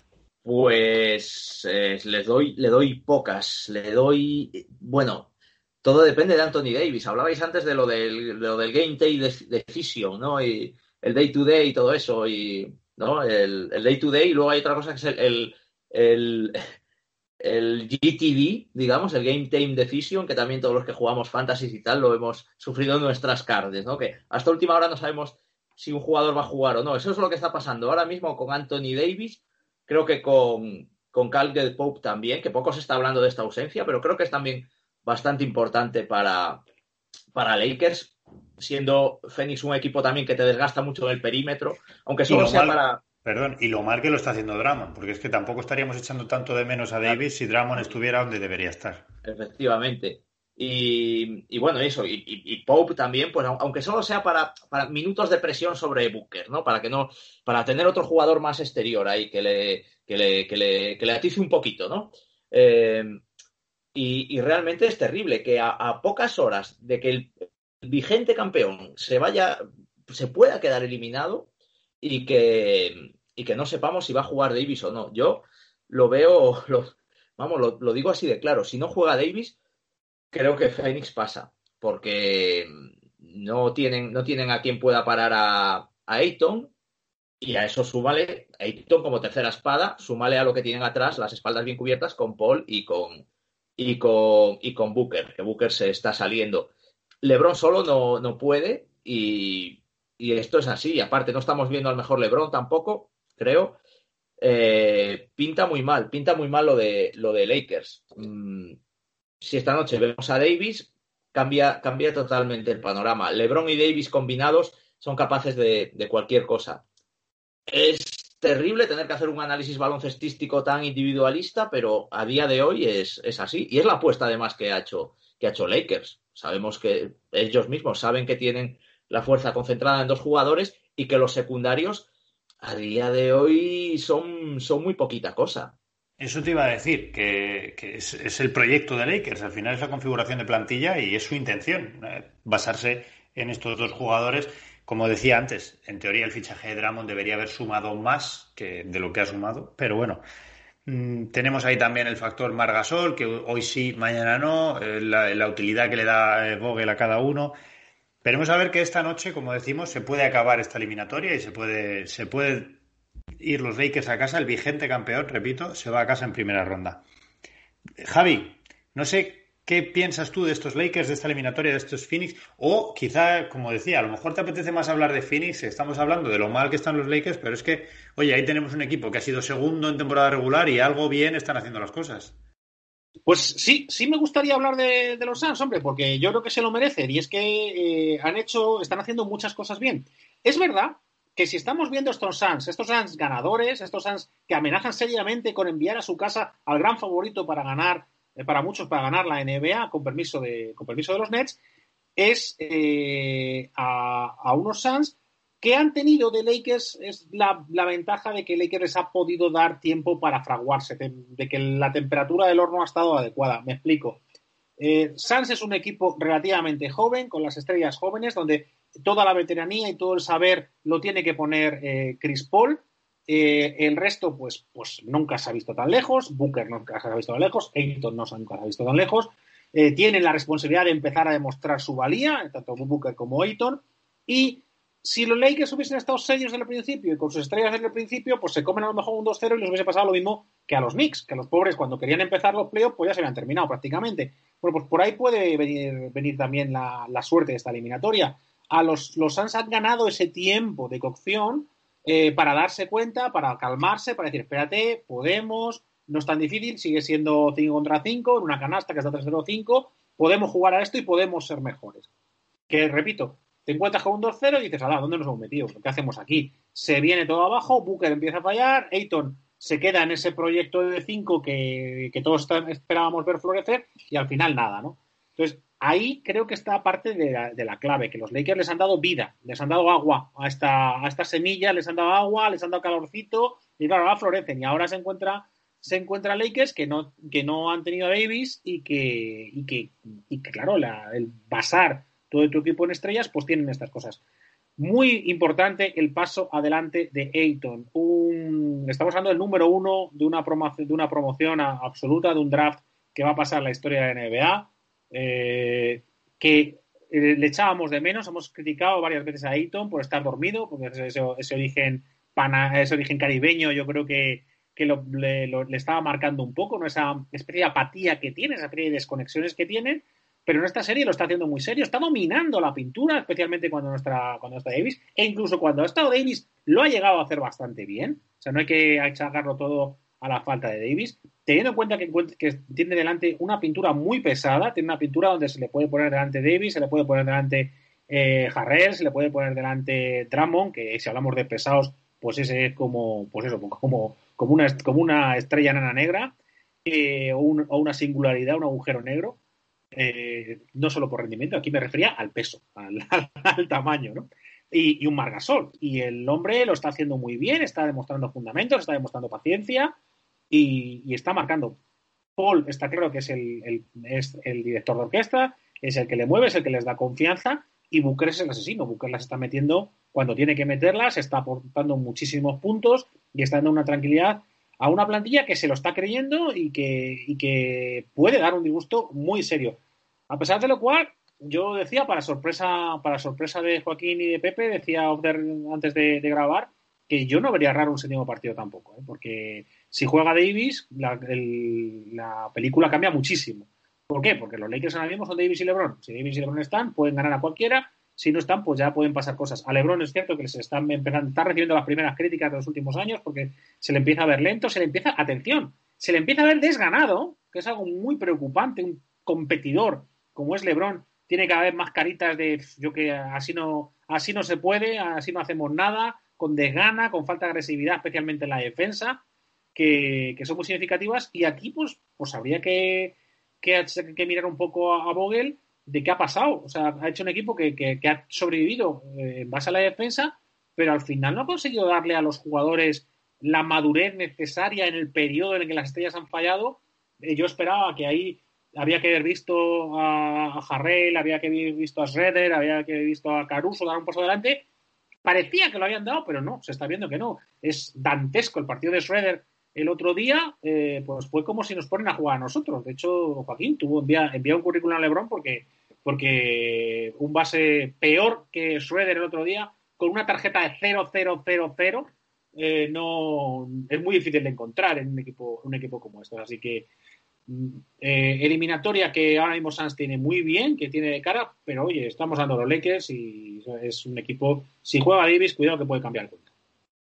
Bueno, yo si me pagaran una décima parte de lo que le pagan a Schroeder iría también encantado, ¿eh? Y hasta gratis, no, no pondría muchas pegas.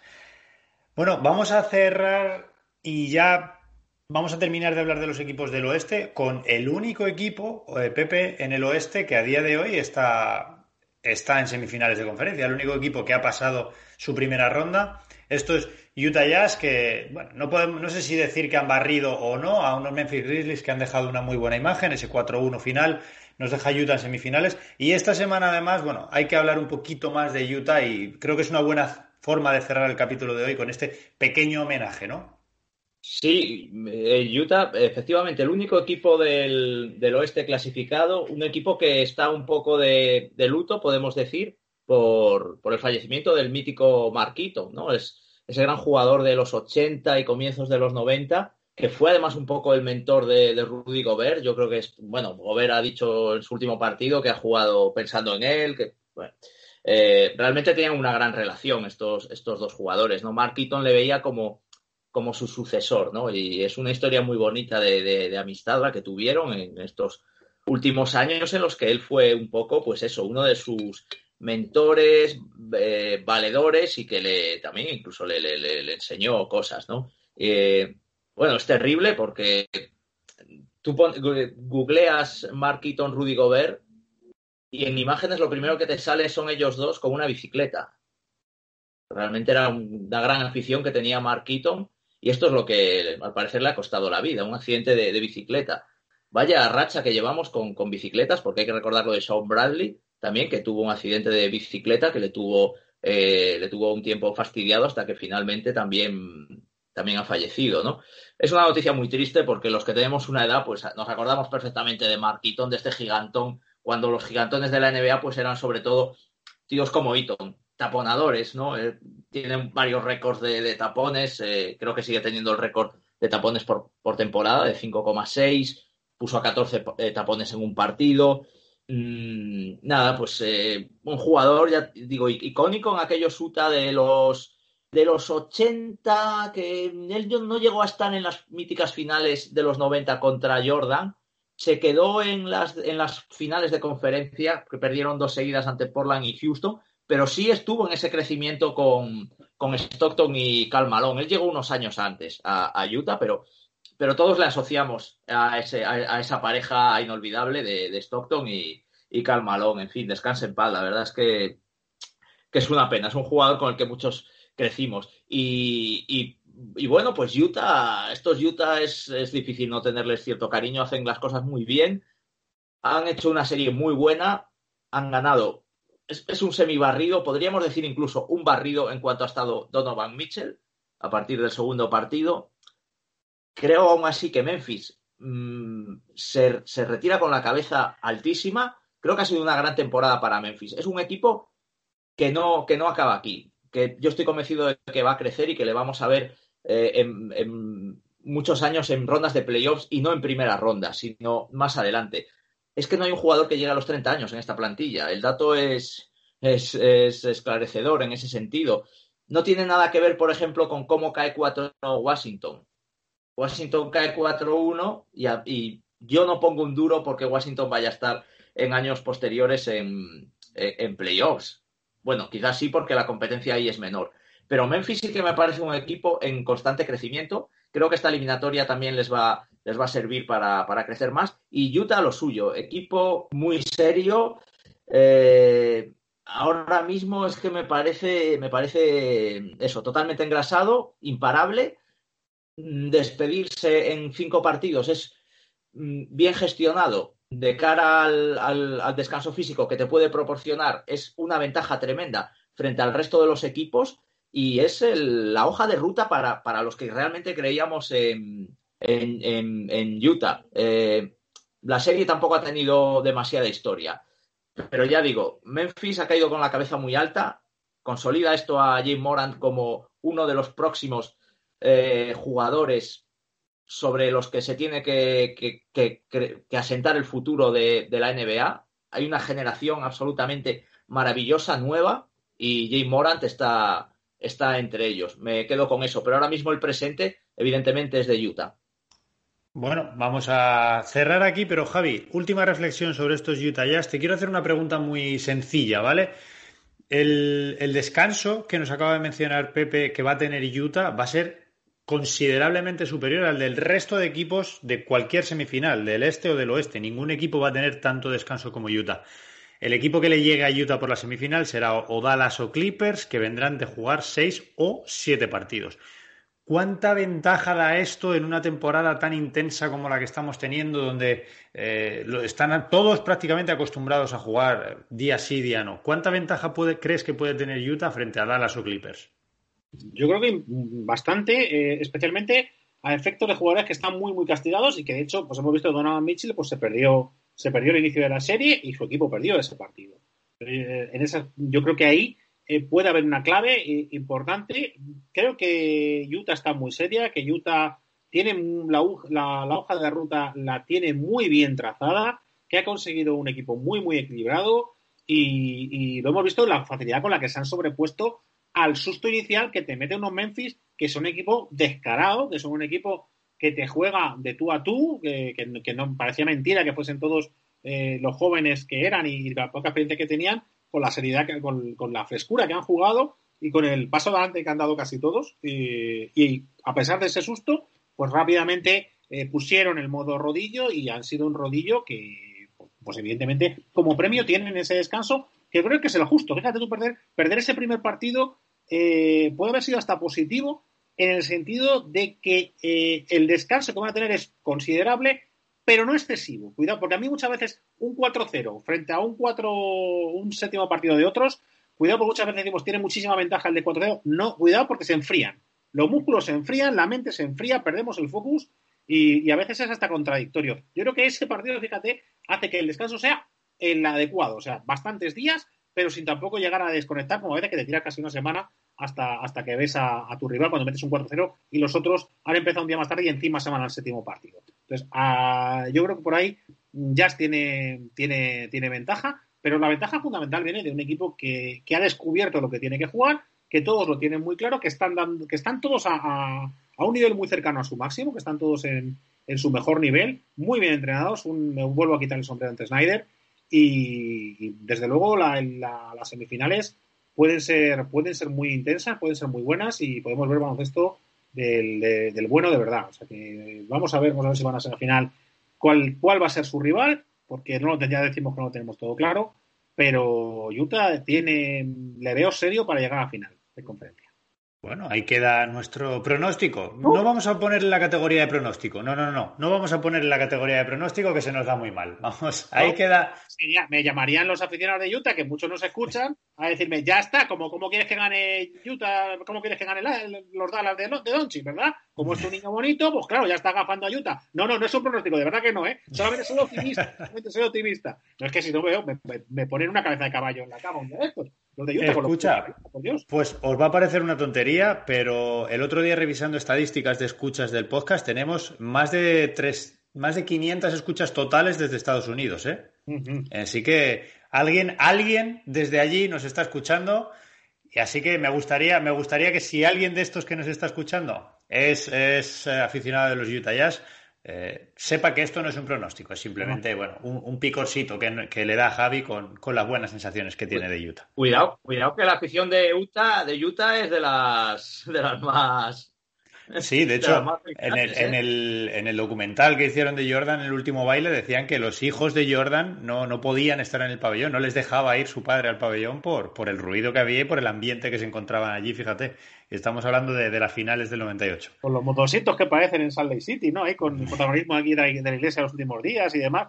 Es una, es una ciudad peculiar, Salt Lake, pero sí, sí, es verdad que, que se ponen muy nerviosos en la, en la cancha y, nada, comentar eso, que, que no quiero gafarles, que, ellos, que a mí me cae muy bien Utah, y también da mi, mi, mi, descanso a Marquinton, que es uno de los primeros jugadores de la NBA que me aprendí el nombre, porque me llamaba muchísimo la atención sus fotos, su, su, su enorme tamaño, ese de cinco antiguo, ¿no? De, de, de los, los, blancos antiguos, casi todos los que eran muy altos, parecía que tenían ese, ese déficit, ese, ese, desorden glandular, ¿no? De, de agromegalia, pues, eh, pues el hombre se le veía, ¿no? Esa pinta de gigante de película que tenía y, y le daba, daba, daba impresión verlo. Y a mí me gustaba muchísimo ese 5 intimidador, ese 5 defensor, que no me extraña que Rudy Gobert lo haya cogido como mentor, porque fue uno de los grandes eh, cinco cerrojos de, la historia. Así que en ese aspecto, una final, vamos a ver qué pasa con, con Utah al final y si no nos regañan. Bueno, vamos a, vamos a cerrarlo aquí, chicos. Muchísimas gracias por todo lo que habéis traído esta semana. Un programa largo, pero es que, como ya veis, había muchísimo de qué hablar. Así que no podemos dar ni un paso atrás ni quitar una coma de todo lo que hemos dicho hasta ahora. Pepe, que disfrutes de tus vacaciones, de lo que te quede, de, tu... Bueno, ya no estás en tu pueblo, ahora estás en el de tu mujer, pero que, lo disfrutes igualmente y que pases un feliz fin de, periodo vacacional.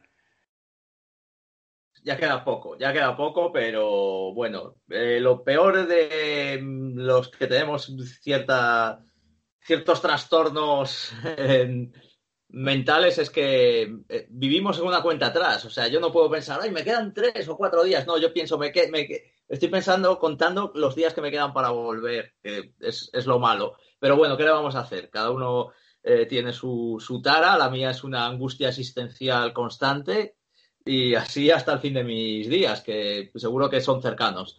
Bueno, pues tú ponte, tú ponte baloncesto y zona 3-2 siempre para, para que esa, esa cuenta atrás sea lo más liviana posible. Nada, que, ha sido un placer como siempre. Me despido, bueno, recordando también que reivindicando el papel de los seguidores de la NBA en España como pioneros de una cosa que ahora se está poniendo de moda. Poner lavadoras de madrugada. Los que estamos acostumbrados ya a tener la tele encendida por la noche, aprovechamos para esos menesteres. Es verdad, ahora podemos aprovechar los que vemos, los que trasnochamos para ver la televisión, podemos poner la televisión, el Dolby Surround, poner, ver el partido con su luz ambiente y con todo, ¿no? Algo, algo bueno tenía que tener estos años de horario cambiado. Pues eso, que, que me lo he pasado muy bien como siempre y nada, ya contando los días, no para trabajar, sino para volver al próximo Zona 3-2, porque ya vamos a tener muchas cosas definidas de, las dos principales competiciones que estamos siguiendo ahora mismo, que son ACB y NBA. Y, bueno, la semana que viene, pues podemos anticipar ya también que vamos a hablar del Eurobásquet femenino, que está ya próximo a comenzar. Pero bueno, todo eso ya será otra, otra aventura. Hasta la semana que viene y que tengáis todos muy, muy felices días. Muchas gracias, Pepe. Javi, muchísimas gracias también por haber estado aquí. Tú no estás de vacaciones, pero estás viéndolas ya al final, al final del túnel, así que bueno, que, disfrutes también de estos últimos días, de este, esta preparación para la EBAU y todo, lo que te viene ahora por delante. Nos escuchamos aquí la semana que viene también. Eso, pues eso, un abrazo muy fuerte a todos, a tía Pepe y a todos los que nos estáis escuchando, especialmente a los que vais a presentaros a esa actividad, a la EBAU, a la, a la EBAU con V, la EBAU con B, la PAU, como la llamen en vuestra comunidad autónoma. Y ya, desearos suerte a todos. Mi hija la, hace, a mi hija, a las compañeras de equipo de, mi hija, que, que muchas la hacen también. Y, ya sabéis, chicos, a darlo todo, que igual que las estrellas pues tienen que prepararse para, los playoffs, para las finales y dar el do de pecho, pues estos son vuestros playoffs finales, así que a por ello. Un abrazo muy fuerte a todos.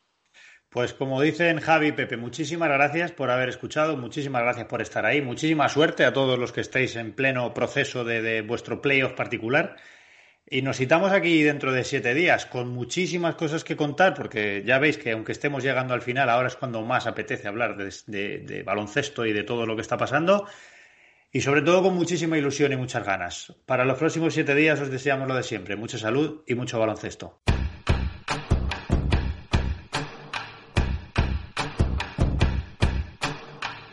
It's amazing, so amazing, so amazing, so amazing. It's amazing, so amazing, so amazing, so amazing. It's amazing.